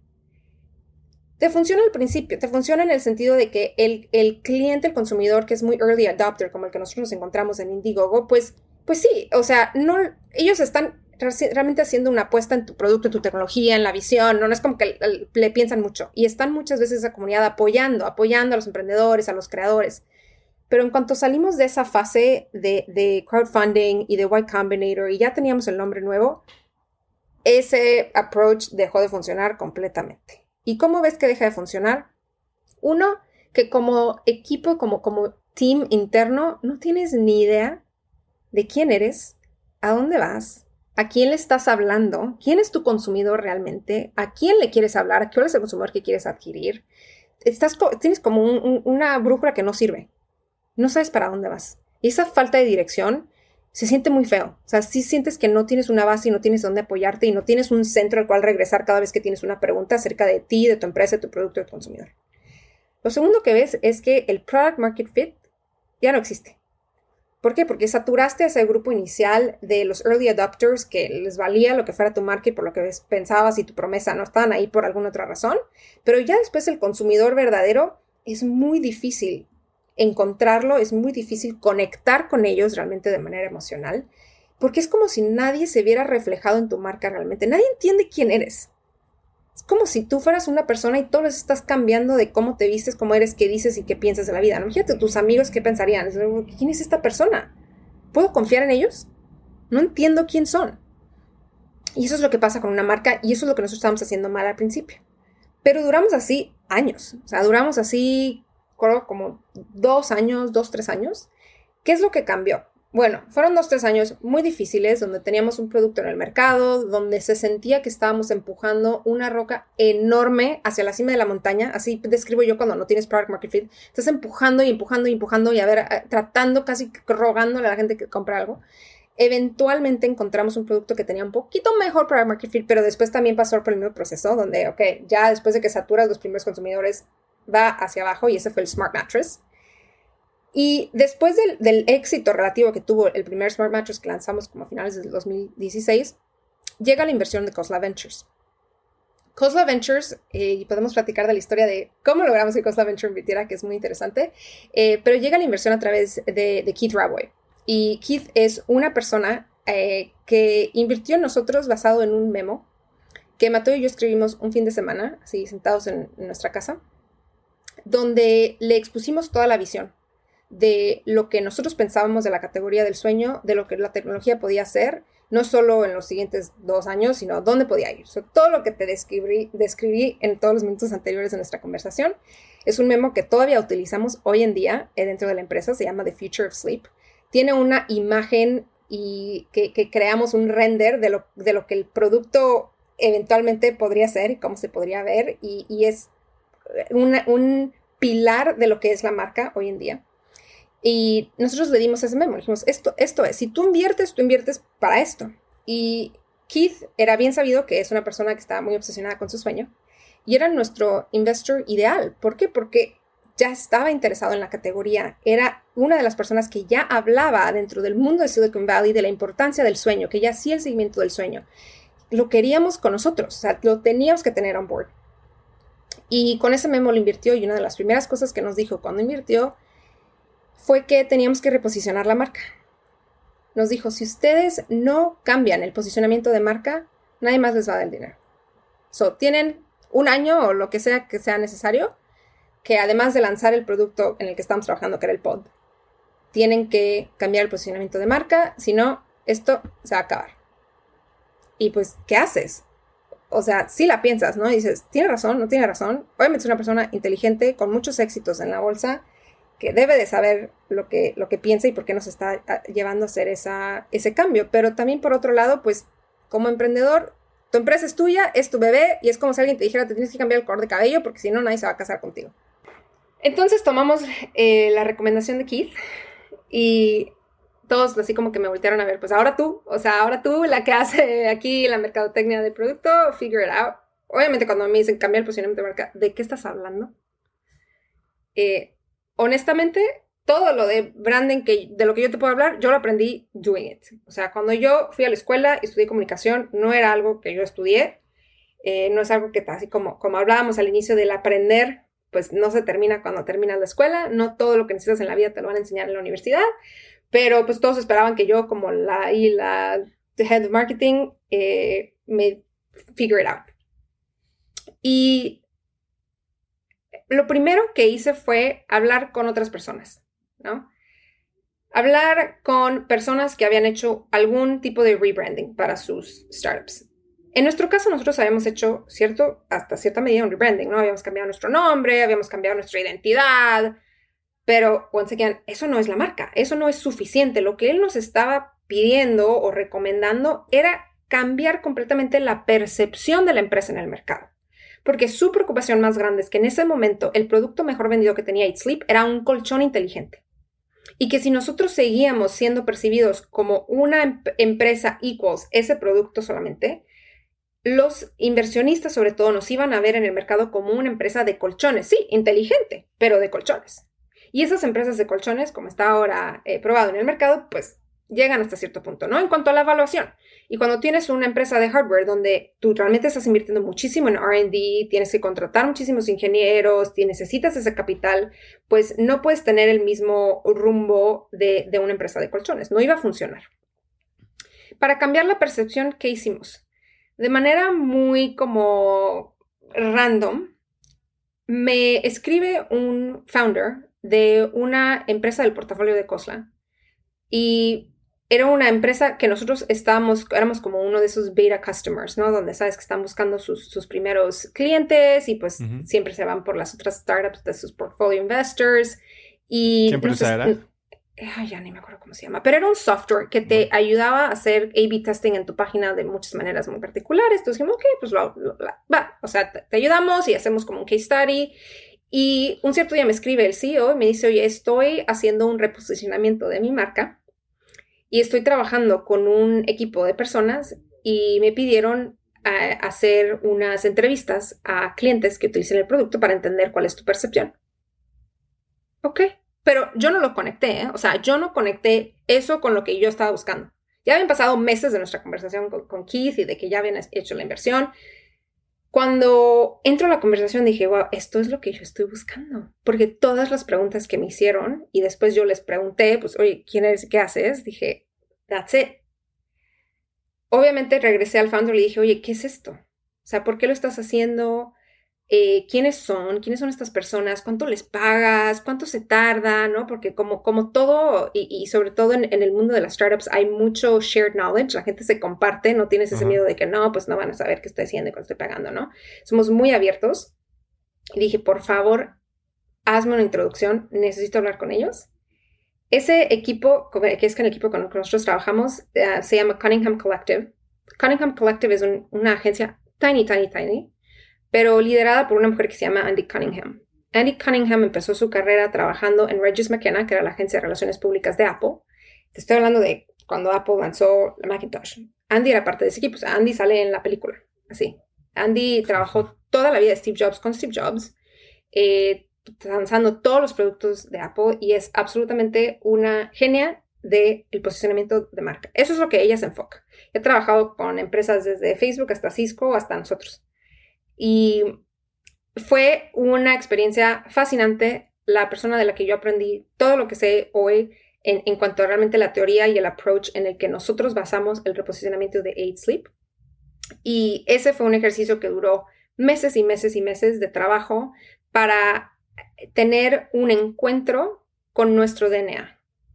Ese es el, el approach que tiene Andy al posicionamiento de marca es que ella cree que no se puede crear y, falsificar o fabricar esa autenticidad que viene del fundador, del creador, de quiénes son, de por qué crearon esta empresa, de a quién realmente le quieren hablar. Tiene que ser muy auténtico, está dentro de ti.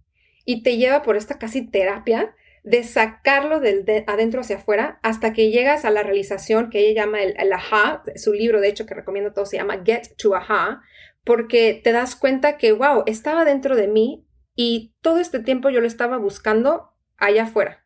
Estaba viendo qué hacían los otros para ver si a mí me funcionaba, estaba tratando de imitar, estaba quizá haciendo mil A-B tests y focus groups a ver qué pegaba.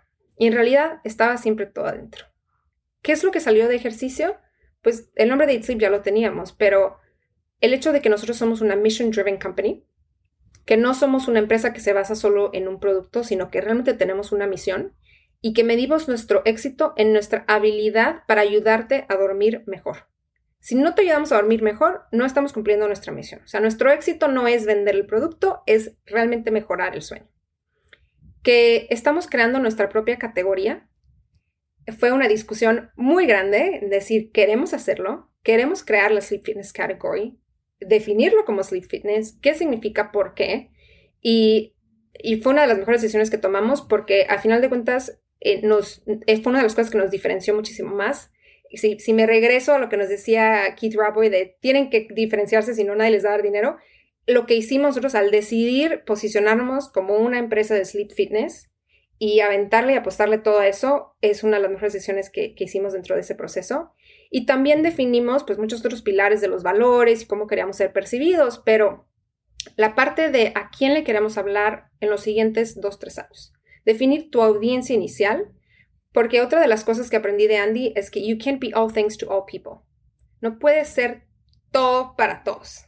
No puedes estar como una startup y lanzarte y aquí es para todos y hablarle a mi mamá, pero a mi amigo, pero a mi abuelita, ¿no? Porque no le vas a gustar a todos y no tienes los capitales necesarios realmente para ser del agrado de todos y para hacer un producto que beneficie a todos. Es muy raro que eso suceda. O sea, ni siquiera un Facebook empezó así, ¿no? Ni siquiera estos productos que ya dices, ay, pues es software y igual y bien fácil, lo abro a todos. No, necesitas esos como eh, ciclos y, los, los, loops de eh, adquisición de, usuarios y consumidores que se crean solamente cuando estás construyendo para un niche. Y eso es lo más importante que hicimos en cuanto a posicionamiento. Lo lanzamos realmente abiertamente al público en el 2019 cuando lanzamos el pod y cambió el rumbo de la empresa completamente.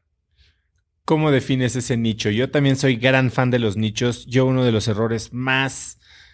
Eh, costosos y que he repetido eh, varias veces en mi vida es tratar de ser todo para todos. Y, es muy tentador querer pensar en un mercado gigantesco y no enfocarte en tu nicho, ¿no? Que, que puede ser muy bueno, pero sigue siendo chiquito cuando lo comparas con el mundo entero. Eh, y claro que tu producto es para el mundo entero, ¿no? Es para hombres, mujeres, eh, chaparros, altos, para todo el mundo, ¿no? ¿cómo, ¿Cómo defines ese niche? Para redefinir el nicho específico de Eat Sleep fue, ah, de hecho, una de las preguntas como más difíciles de contestar porque todos duermen. Entonces te parece casi, ah, no sé, como antinatural o si, no sé cómo definirlo en español, pero, it's, it's against logic, ¿no? De decir, ok, espérate, todos duermen, le puedo vender mi producto a todos, ¿por qué me voy a enfocar en un super mini porcentaje de la población? ¿Por qué no tratar de construir una marca que le habla a todos y vender un chorro a todos? Pues no iba a funcionar y creo que sí, ese eslogan de, de Andy de You can't be all things to all people, casi creo que me lo voy a tatuar un día. Pero, ¿cómo lo hicimos? Empezamos por nuestro DNA, empezamos por nosotros, empezamos por Mateo. Si él empezó esta empresa porque él necesitaba una solución a su problema, quién es él. Hay otras personas como él que tengan sus intereses, que tengan su lifestyle. Y así es como hasta hoy en día, que será dos, dos años y medio después de que lanzamos ese posicionamiento, todavía le hablamos a ese mercado. Ese mercado nosotros lo hemos definido, lo, vemos, el, mercado completo lo vemos como tres círculos concéntricos. El círculo que nosotros le hablamos hoy en día, que es el que está más al centro, son personas que saben que el sueño es importante en su salud y en su performance y ya están invirtiendo en él. Son personas como tú, personas que usan un Aura, un Whoop, suplementos, ya que si tenían un chili pad, que se le invirtieron un poquito más al colchón, que están cambiando sus hábitos o que intentan, igual iban por fases durante el año, pero ya hacen, tienen la intención. Eh, invierten en otros productos de tecnología para su salud, para el wellness, para el fitness, ya, o sea, vas viendo más o menos como quién es, ¿no? Pero están dentro de ese círculo. El siguiente círculo, que ya es como irnos al, siguiente nivel de empezar a, expandirnos, son personas que saben que el sueño es importante, pero no están aún haciendo nada al respecto, ni en hábitos, ni en inversión de productos, nada. Pero ya saben que deberían, ¿no? Tienen la educación sobre el tema hasta cierto punto. Y el círculo más amplio, que ya es el más market, personas que no saben o no les importa que el sueño es muy importante, y no está haciendo nada al respecto. O sea, ahí yo pongo a mi mamá, ¿no? Y mi mamá es médico de profesión, pero no ya, o sea, tienen otro lifestyle. No viven realmente pensando que eso importa, no lo miden, no están atentos, no, no se dan cuenta que si le invirtieran, pues podrían dormir mejor, etcétera, etcétera. Y siempre pienso en mi mamá en eso y digo, ¿cómo va a tener que evolucionar la marca manteniendo los mismos preceptos de sleep fitness, de usar tecnología para ayudarte a dormir mejor? Eso nunca va a cambiar pero sí como nosotros somos percibidos y el mensaje que vamos a tener que usar para llegar a esos otros círculos va a tener que ir evolucionando durante el tiempo, siempre permaneciendo fieles al DNA. Y sobre todo dentro de este, este nicho inicial tienes como subpersonas, o sea, porque importa si eres mujer, hombre, joven, más maduro o, o tienen un como subnicho por el que tienes tu enfoque general, porque por otro lado, platicábamos hace un poco sobre los canales que utilizas para promocionarte, ¿no? Y, esto obviamente viene o se desprende del nicho al que quieres atacar. Y me hablabas que este partnership que han desarrollado con eh, Tim Ferriss ha sido caro, pero muy redituable. Y bueno, ahora estábamos hablando de la Fórmula 1. Sí. Fíjate que cuando comenzamos a hablarle a este nicho, sí lo teníamos muy definido también en cuanto a tus demographics del gender, la edad, dónde viven, en qué trabajan. Y nos empezamos a dar cuenta que no era necesario porque en nuestro caso, nuestra audiencia, lo que, los, lo que tienen todos en común es los, más los factores como de, del lifestyle. ¿Cuáles son sus actitudes, sus hobbies, en qué invierten, en qué gastan, en qué piensan, a qué le dan prioridad en su vida? Y todo lo que es relacionado a la edad, al género, a dónde viven, a qué profesión se dedican, fue segundo plano. Cuando basado en eso vemos los canales de distribución, nos enfocamos en el, arquetipo en cuanto al lifestyle. Un Tim Ferriss es un eh, eh, gran ejemplo porque Tim le habla a las personas, no exclusivamente, pero en su mayoría, que están buscando una mejora, un, personal development. Y eso sí es un factor muy importante en el lifestyle de nuestra audiencia. De hecho, son, son tres que vemos. Uno es el health and wellness.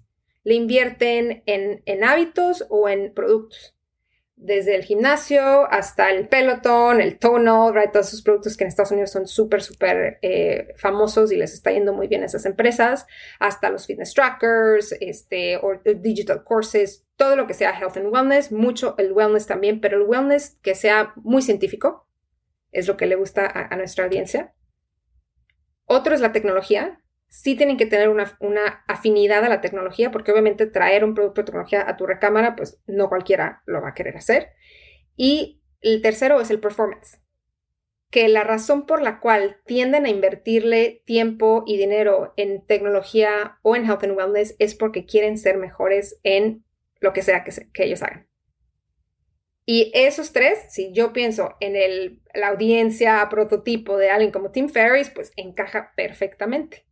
También para ciertos deportes, los, atletas son de gran influencia para nuestra audiencia. ¿Por qué? Porque nuestro consumidor está buscando esa inspiración, está buscando ser mejor. Y una persona como un Tom Brady los inspira muchísimo. Ver a una persona en sus casi mid-40s que está logrando lo que él logra, pues quieren saber cuáles son los secretos que usan, que duerme. Ayer lanzamos una, una partnership con el ganador de los CrossFit, Games del, 2021, Justin Medeiros, que es ¿no? el fittest man on earth, le llaman cuando ganan los CrossFit Games. Pues no toda la gente que, ya había perdido Matt Fraser, que Matt Fraser ya le había no, no hizo los, no, hizo los juegos este año. Ya. Ya, no, ya, ya parece que ya, ya se va a retirar, pero ahí, aunque mi, mi team me diga que no diga nada, pues Matt Fraser también duerme en un pod. Eh, y este, pero sí, o sea, todas esas personas que de alguna manera pues te inspiran, porque han logrado algún otro nivel, ¿no? En su área de especialidad, pero eso aplica también a artistas, a CEOs, business leaders, o si eres una mamá, o si eres un médico, todos los que estamos buscando la mejora personal día a día. Así es como definimos más que nada nuestra audiencia. Pero por otro lado, te escuché hablar de esta experiencia con Steve Aoki, que no necesariamente suena como el, el más eh, wellness focused del mundo. Cuéntame eso. Sí, Steve Aoki tiene un documental que no sé si, si lo has visto, que es uh, Sleep When I'm Dead. O así es el título, ¿no? Es muy bueno. Y te muestra como su vida de rockstar y como cuántos shows hacen un día. Es impresionante. Y Mateo y yo vimos ese documental hace un par de años y dijimos, wow, sería la persona perfecta para hacerle una transformación y mostrar que realmente el sueño le puede cambiar la vida, ¿no? Y Steve se empezó a meter hace unos años en todo lo que es el sueño. Y se empezó a, realmente como obsesionar un poquito a ver pues de su salud, obviamente una persona que ya va pues avanzando en su carrera, en edad, le preocupa un poco más. de algunas entrevistas que ha hecho al respecto que puedes encontrar en unos podcasts. Y yo había escuchado esa entrevista y dije, ay, me encantaría hacer algo con Steve Aoki, ¿right? O sea, como cualquier emprendedor que escuchas esto y dices, wow, yo le pudiera resolver ese problema, escríbeme Steve, por favor. Y un día, muy random, por DMs de Instagram de nuestra cuenta de Eat Sleep, nos escribe Steve Aoki. Y nos dice, es que un amigo que tiene el pod está obsesionado. Quiero uno, por favor. O sea, ¿qué haces? ¿Y por qué no pues nada más fue y lo compró? Sí, no, te impresionaría, ¿eh? Cuánto las personas que más tienen son las que andan pidiendo todo gratis. O sea, da muchísima risa. Pero mejor para nosotros porque ¿qué es lo que pasa? Dijimos, ok, va, te lo mando. Nomás te pido una cosa. Si te gusta, postea algo. Y también es muy padre ver que esas personas que te podrían decir no y te podrían decir, te voy a cobrar 50 mil dólares por tres posts de Instagram, te dicen, va, lo hago. Y cumplió. Le llegó su pod, lo desempacó y lo posteó. Dices. ¿Y cuánto tiempo después de, que le llegó lo empezó a postear? O sea, ¿posteó lo cool del pod o posteó lo cool de los resultados que tuvo? No, solo puso el unboxing en el caso de él. Solo puso el unboxing que yo haya visto, que nosotros reposteamos. Hay otro caso similar que nos sucedió con eh, la actriz Ruby Rose. Ruby Rose igual nos escribió por DM de Instagram. Y estos casos los, los platico, by the way, porque ellos lo hicieron público. O sea, hay muchas personas que duermen en el pod que no lo platicamos porque no lo han hecho público y no les pagamos para hacerlo público, solo lo mantenemos muy privado. Pero en el caso de Ruby Rose fue muy similar, donde ella nos escribió y nos dijo, tengo una amiga que no quiere ni siquiera quedarse a dormir en mi casa así de sleepover porque ama su pod. Necesito uno. Y eso es claro que sí, o sea, tienen millones de seguidores, pero más que nada cuando escuchas ese tipo de historias dices, qué padre, ¿no? O sea, que alguien más le platicó de esto y que esta persona diga, lo quiero probar. Igual le dijimos lo mismo, te lo mandamos, no problem, si te gusta, please, hazle un share, o sea, a ellos que les cuesta, ¿no? Un story en Instagram. Pues así lo hizo. Y ahí se quedó, o sea, puso una, dos stories, también así como que del unboxing. Tiempo después, alguien de mi equipo ve una entrevista que ella hizo un video que todavía debe estar en YouTube con una revista como Harper's Bazaar, donde le preguntaban cuáles eran como sus top 10 productos con los que no podía vivir. ¿Cuál era uno de ellos? The Pod. Y le dio como, no sé, 30, 40 segundos de airtime donde describía esta cama en la que ella dormía, que hacía todo esto y que no podía vivir y que le encanta. Y después ella reposteó ese video en su, en su Instagram feed y, ya lo tagueó porque como que la revista editó las marcas y mucha gente en los comments preguntaba, ¿qué es? ¿Qué es? Y obviamente nos metimos a contestar, ay, es esta marca, esto, el otro. Pero, o sea, muy padre que sí hay muchas celebridades y muchos artistas y atletas que a pesar de que te, igual te piden el producto de a gratis, tienen ese, mm, no sé, como la, la, gratitud o, te regresan un poco el favor y la exposición que te dan, pues vale mucho más del producto que les mandaste y motiva al equipo, eh, motiva a otra gente que duerme en el producto y dice, qué padre, o sea, le da como esa validación a la comunidad y, como ellos ha, habido muchos en el tiempo, pero esos dos me parecen muy unique. ¿Cómo, ¿Cómo llegas a que esto sucede? Porque bueno, esto es algo que si no pasas a pagar por él, pues entonces es reactivo, medio oportunista. ¿Cómo llegas tipo a Oprah? Ay, fíjate, cuando tienes una estrategia muy particular, sí la tienes que perseguir. O sea, ahora, por ejemplo, el ejemplo que te daba de, Justin Medeiros, que es el, el, champion ahora de, CrossFit, es una persona muy, muy eh, agradable y, up and comer, ¿no? Y, una gran persona con la que hemos decidido trabajar, pero sí fue una decisión, o sea, con él fue un poco que su manager tenía otros atletas que dormían en el pod y que les gustaba, pero que tienen otros eh, como otros contratos con empresas que no les permite trabajar con nosotros. Entonces él andaba como que buscando así como, bueno, ¿y quién podría trabajar con 8 Sleep, no? Y, Justin was on the table, pero Justin no era todavía un campeón de CrossFit. O sea, Justin empezó a dormir en el pod antes de que él fuera el campeón. Y es un muchacho de 22 años, es el campeón más joven que ha tenido los CrossFit Games, que dices, pues, ¿quién le va a apostar, no? Tenía sus... los sponsors que tenía en ese momento eran como los típicos que le invierten muchísimo en, el mundo del CrossFit, como Nobu o Rogue, right? Pero para una eh, eh, marca como 8 Sleep, que había, nosotros decidimos, o sea, había ya hecho la decisión de decir, queremos invertir en esa comunidad porque vemos la afinidad, pues andábamos buscando dónde poner nuestros dólares. O sea, no tenemos tampoco todos los dólares del mundo, aunque suene que hemos, así como hecho el fundraise de muchísimo dinero, pues la mayoría realmente se va en RD. Entonces, como marketing tenemos que ser muy eficientes. Andamos buscando con quién y sí tienes que ser muy estratégico, sí tienes que analizar quién es la persona, estás haciendo una apuesta en la persona, en su desempeño atlético, en su personalidad, en su audiencia, en su engagement. Pero lo que hemos aprendido más que nada en los años que, que lo hemos hecho, cuando lo hemos hecho más formal, es que a ellos les tiene que realmente gustar el producto. Porque si les gusta, van a hablar de él de manera más orgánica, cuando tengan sus propios eventos, sus propias entrevistas, cuando van a postearlo en socials, porque les gusta realmente, porque les, les cambia la vida de alguna manera, los ayuda de alguna manera. Y ese es el caso con Justin, donde dice, tengo una competencia en la siguiente semana, por favor, mándenme uno a este hotel donde voy a estar. O sea, realmente se ha convertido parte de su rutina de entrenamiento mientras duerme. ¿Y le mandas un pod o le mandas un cover? Le mandamos un cover porque es más fácil ponerlo en el, en el hotel, solo el cover. Oye, y más allá de que el producto sigue siendo un gran producto y a la gente que lo prueba le gusta, este rebranding, el reposicionamiento, ¿crees que contribuye a, este sentimiento de afinidad y qué cambios fueron los más importantes para que, porque tal vez tienes un producto increíble que simplemente no conecta con este tipo de personas de, tan alto perfil, ¿no? ¿Cómo lo empezaste a ver?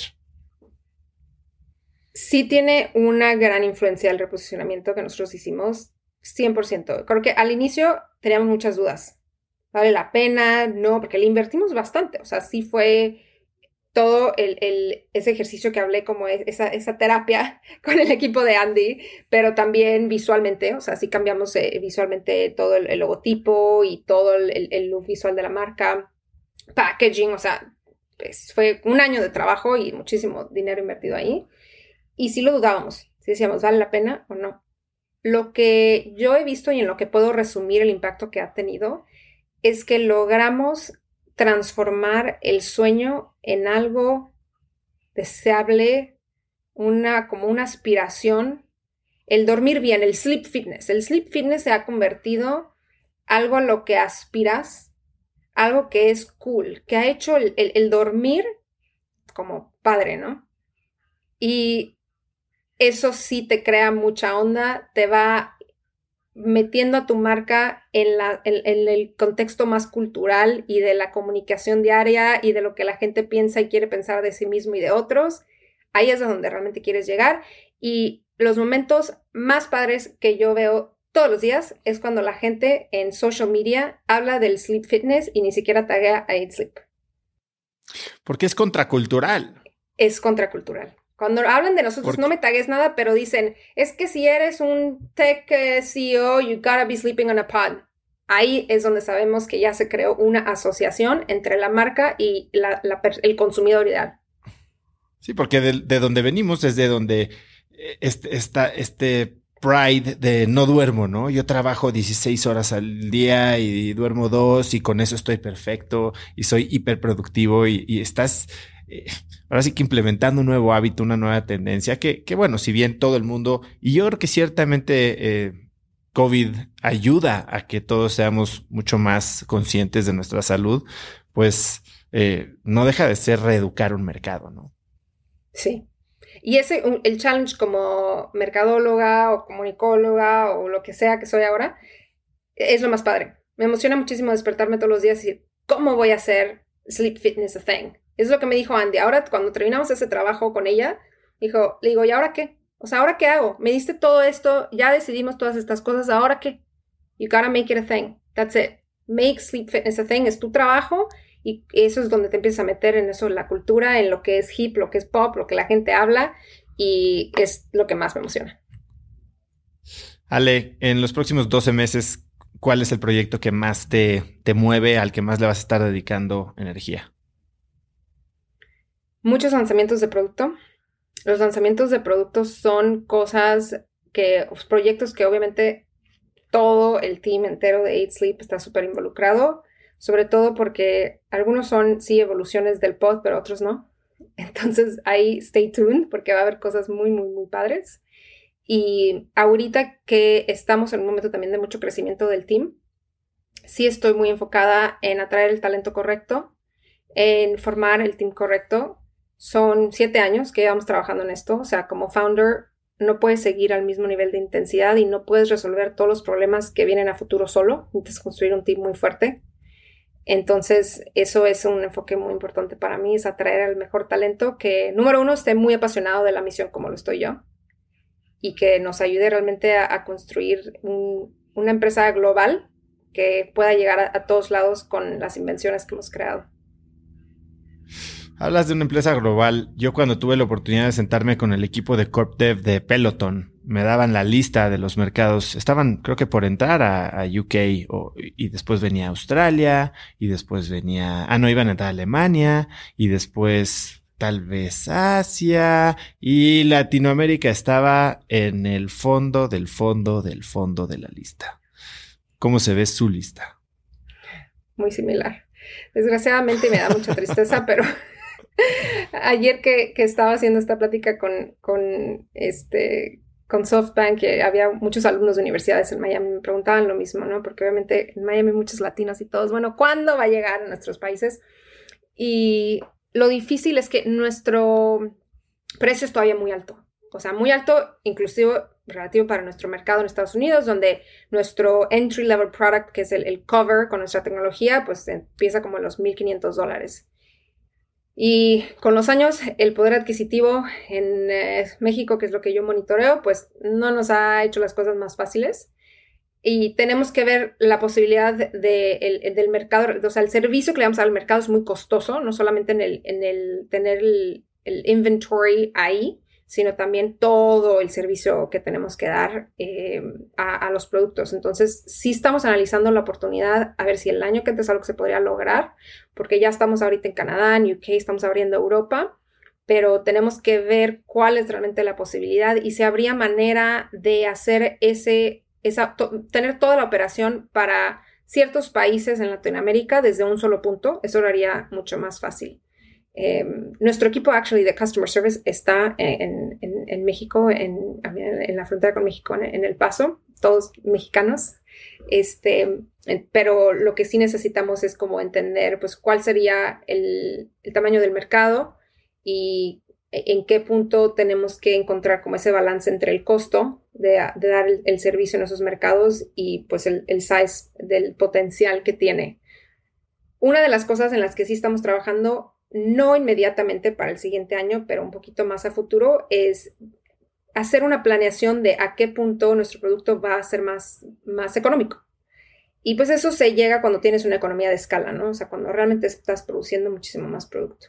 Potencialmente hablando de Peloton, por ejemplo, ahora que están invirtiendo en hacer su manufactura en Estados Unidos, eso podría ser una, opción para ellos ya, ¿no? Donde dicen, bueno, ahora igual me estoy ahorrando costos de transportación desde eh, offshore, igual aquí lo puedo hacer un tracking más sencillo a México, ¿no? O sea, ahí es cuando ya llegas a esos puntos donde le puedes invertir a bajar los costos por la escala que tienes o por dónde estás manufacturando el producto. Y lo segundo es que estamos trabajando en productos que no sean hardware.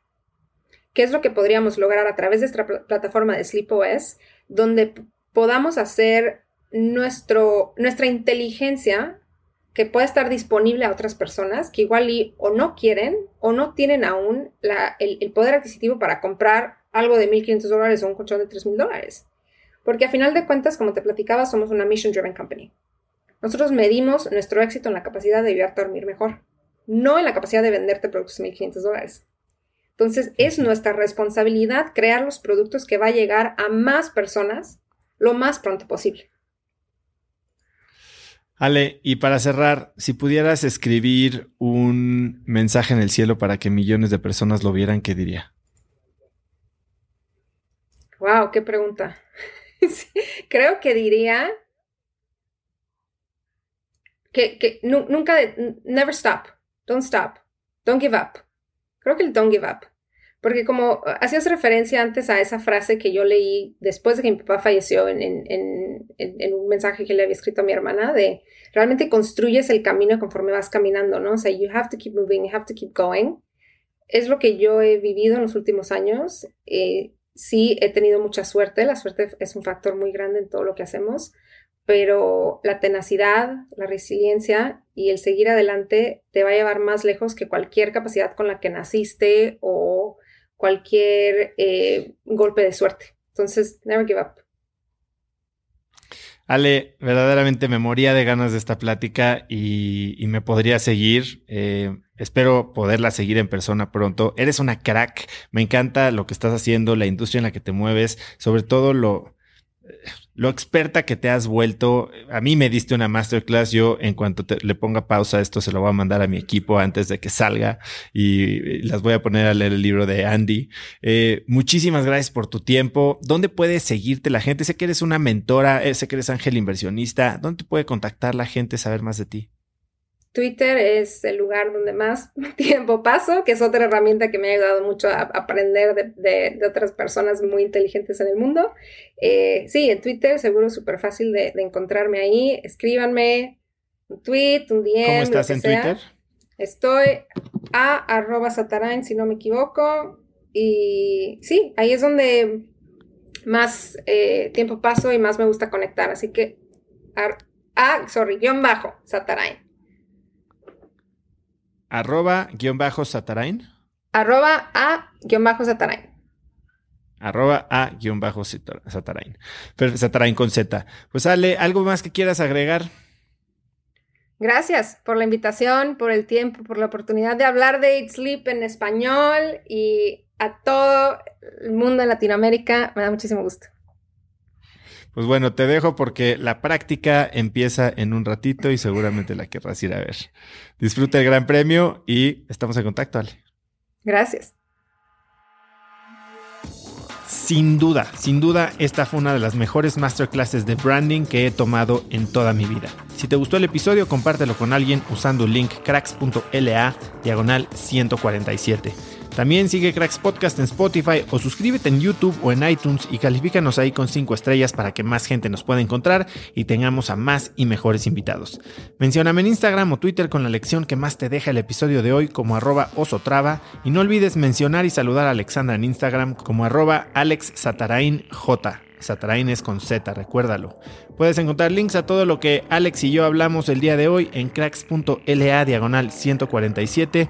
Y antes de irte, no olvides registrarte para recibir mi newsletter Viernes de Cracks, que es un correo muy corto que mando cada viernes con 5 tips, artículos, libros, gadgets, frases o cosas que encuentro en internet y que creo que pueden ayudarte a tener una vida más productiva o al menos empezar una conversación interesante este fin de semana. Así que eso es todo por hoy. Yo soy Osotrava y espero que tengas una semana de cracks. Este episodio es presentado por Vic. Si me conoces, sabes que soy un consumidor voraz de audiolibros y que he probado todo tipo de aplicaciones para seguir nutriendo mi mente mientras manejo o mientras corro o hago ejercicio, pero sin duda, por mucho, Vic es mi favorita. Con Vic puedes convertirte en una máquina de aprendizaje porque con solo 15 minutos al día puedes leer más de 12 libros al año. En Vic tienen más de 250 mil títulos y puedes escuchar resúmenes de bestsellers en menos de 15 minutos o libros completos, incluido mi libro Haz lo que importa, así como mis Vic originales como Cómo combatir el síndrome del impostor. Vic, por ser escucha de cracks, te regala 7 días de prueba y después contenido ilimitado por solo 167 pesos al mes en un pago anual de 1.999 pesos al suscribirte a Vic. Simplemente ve a cracks.la diagonal Vic. Vic se escribe B alta E E K.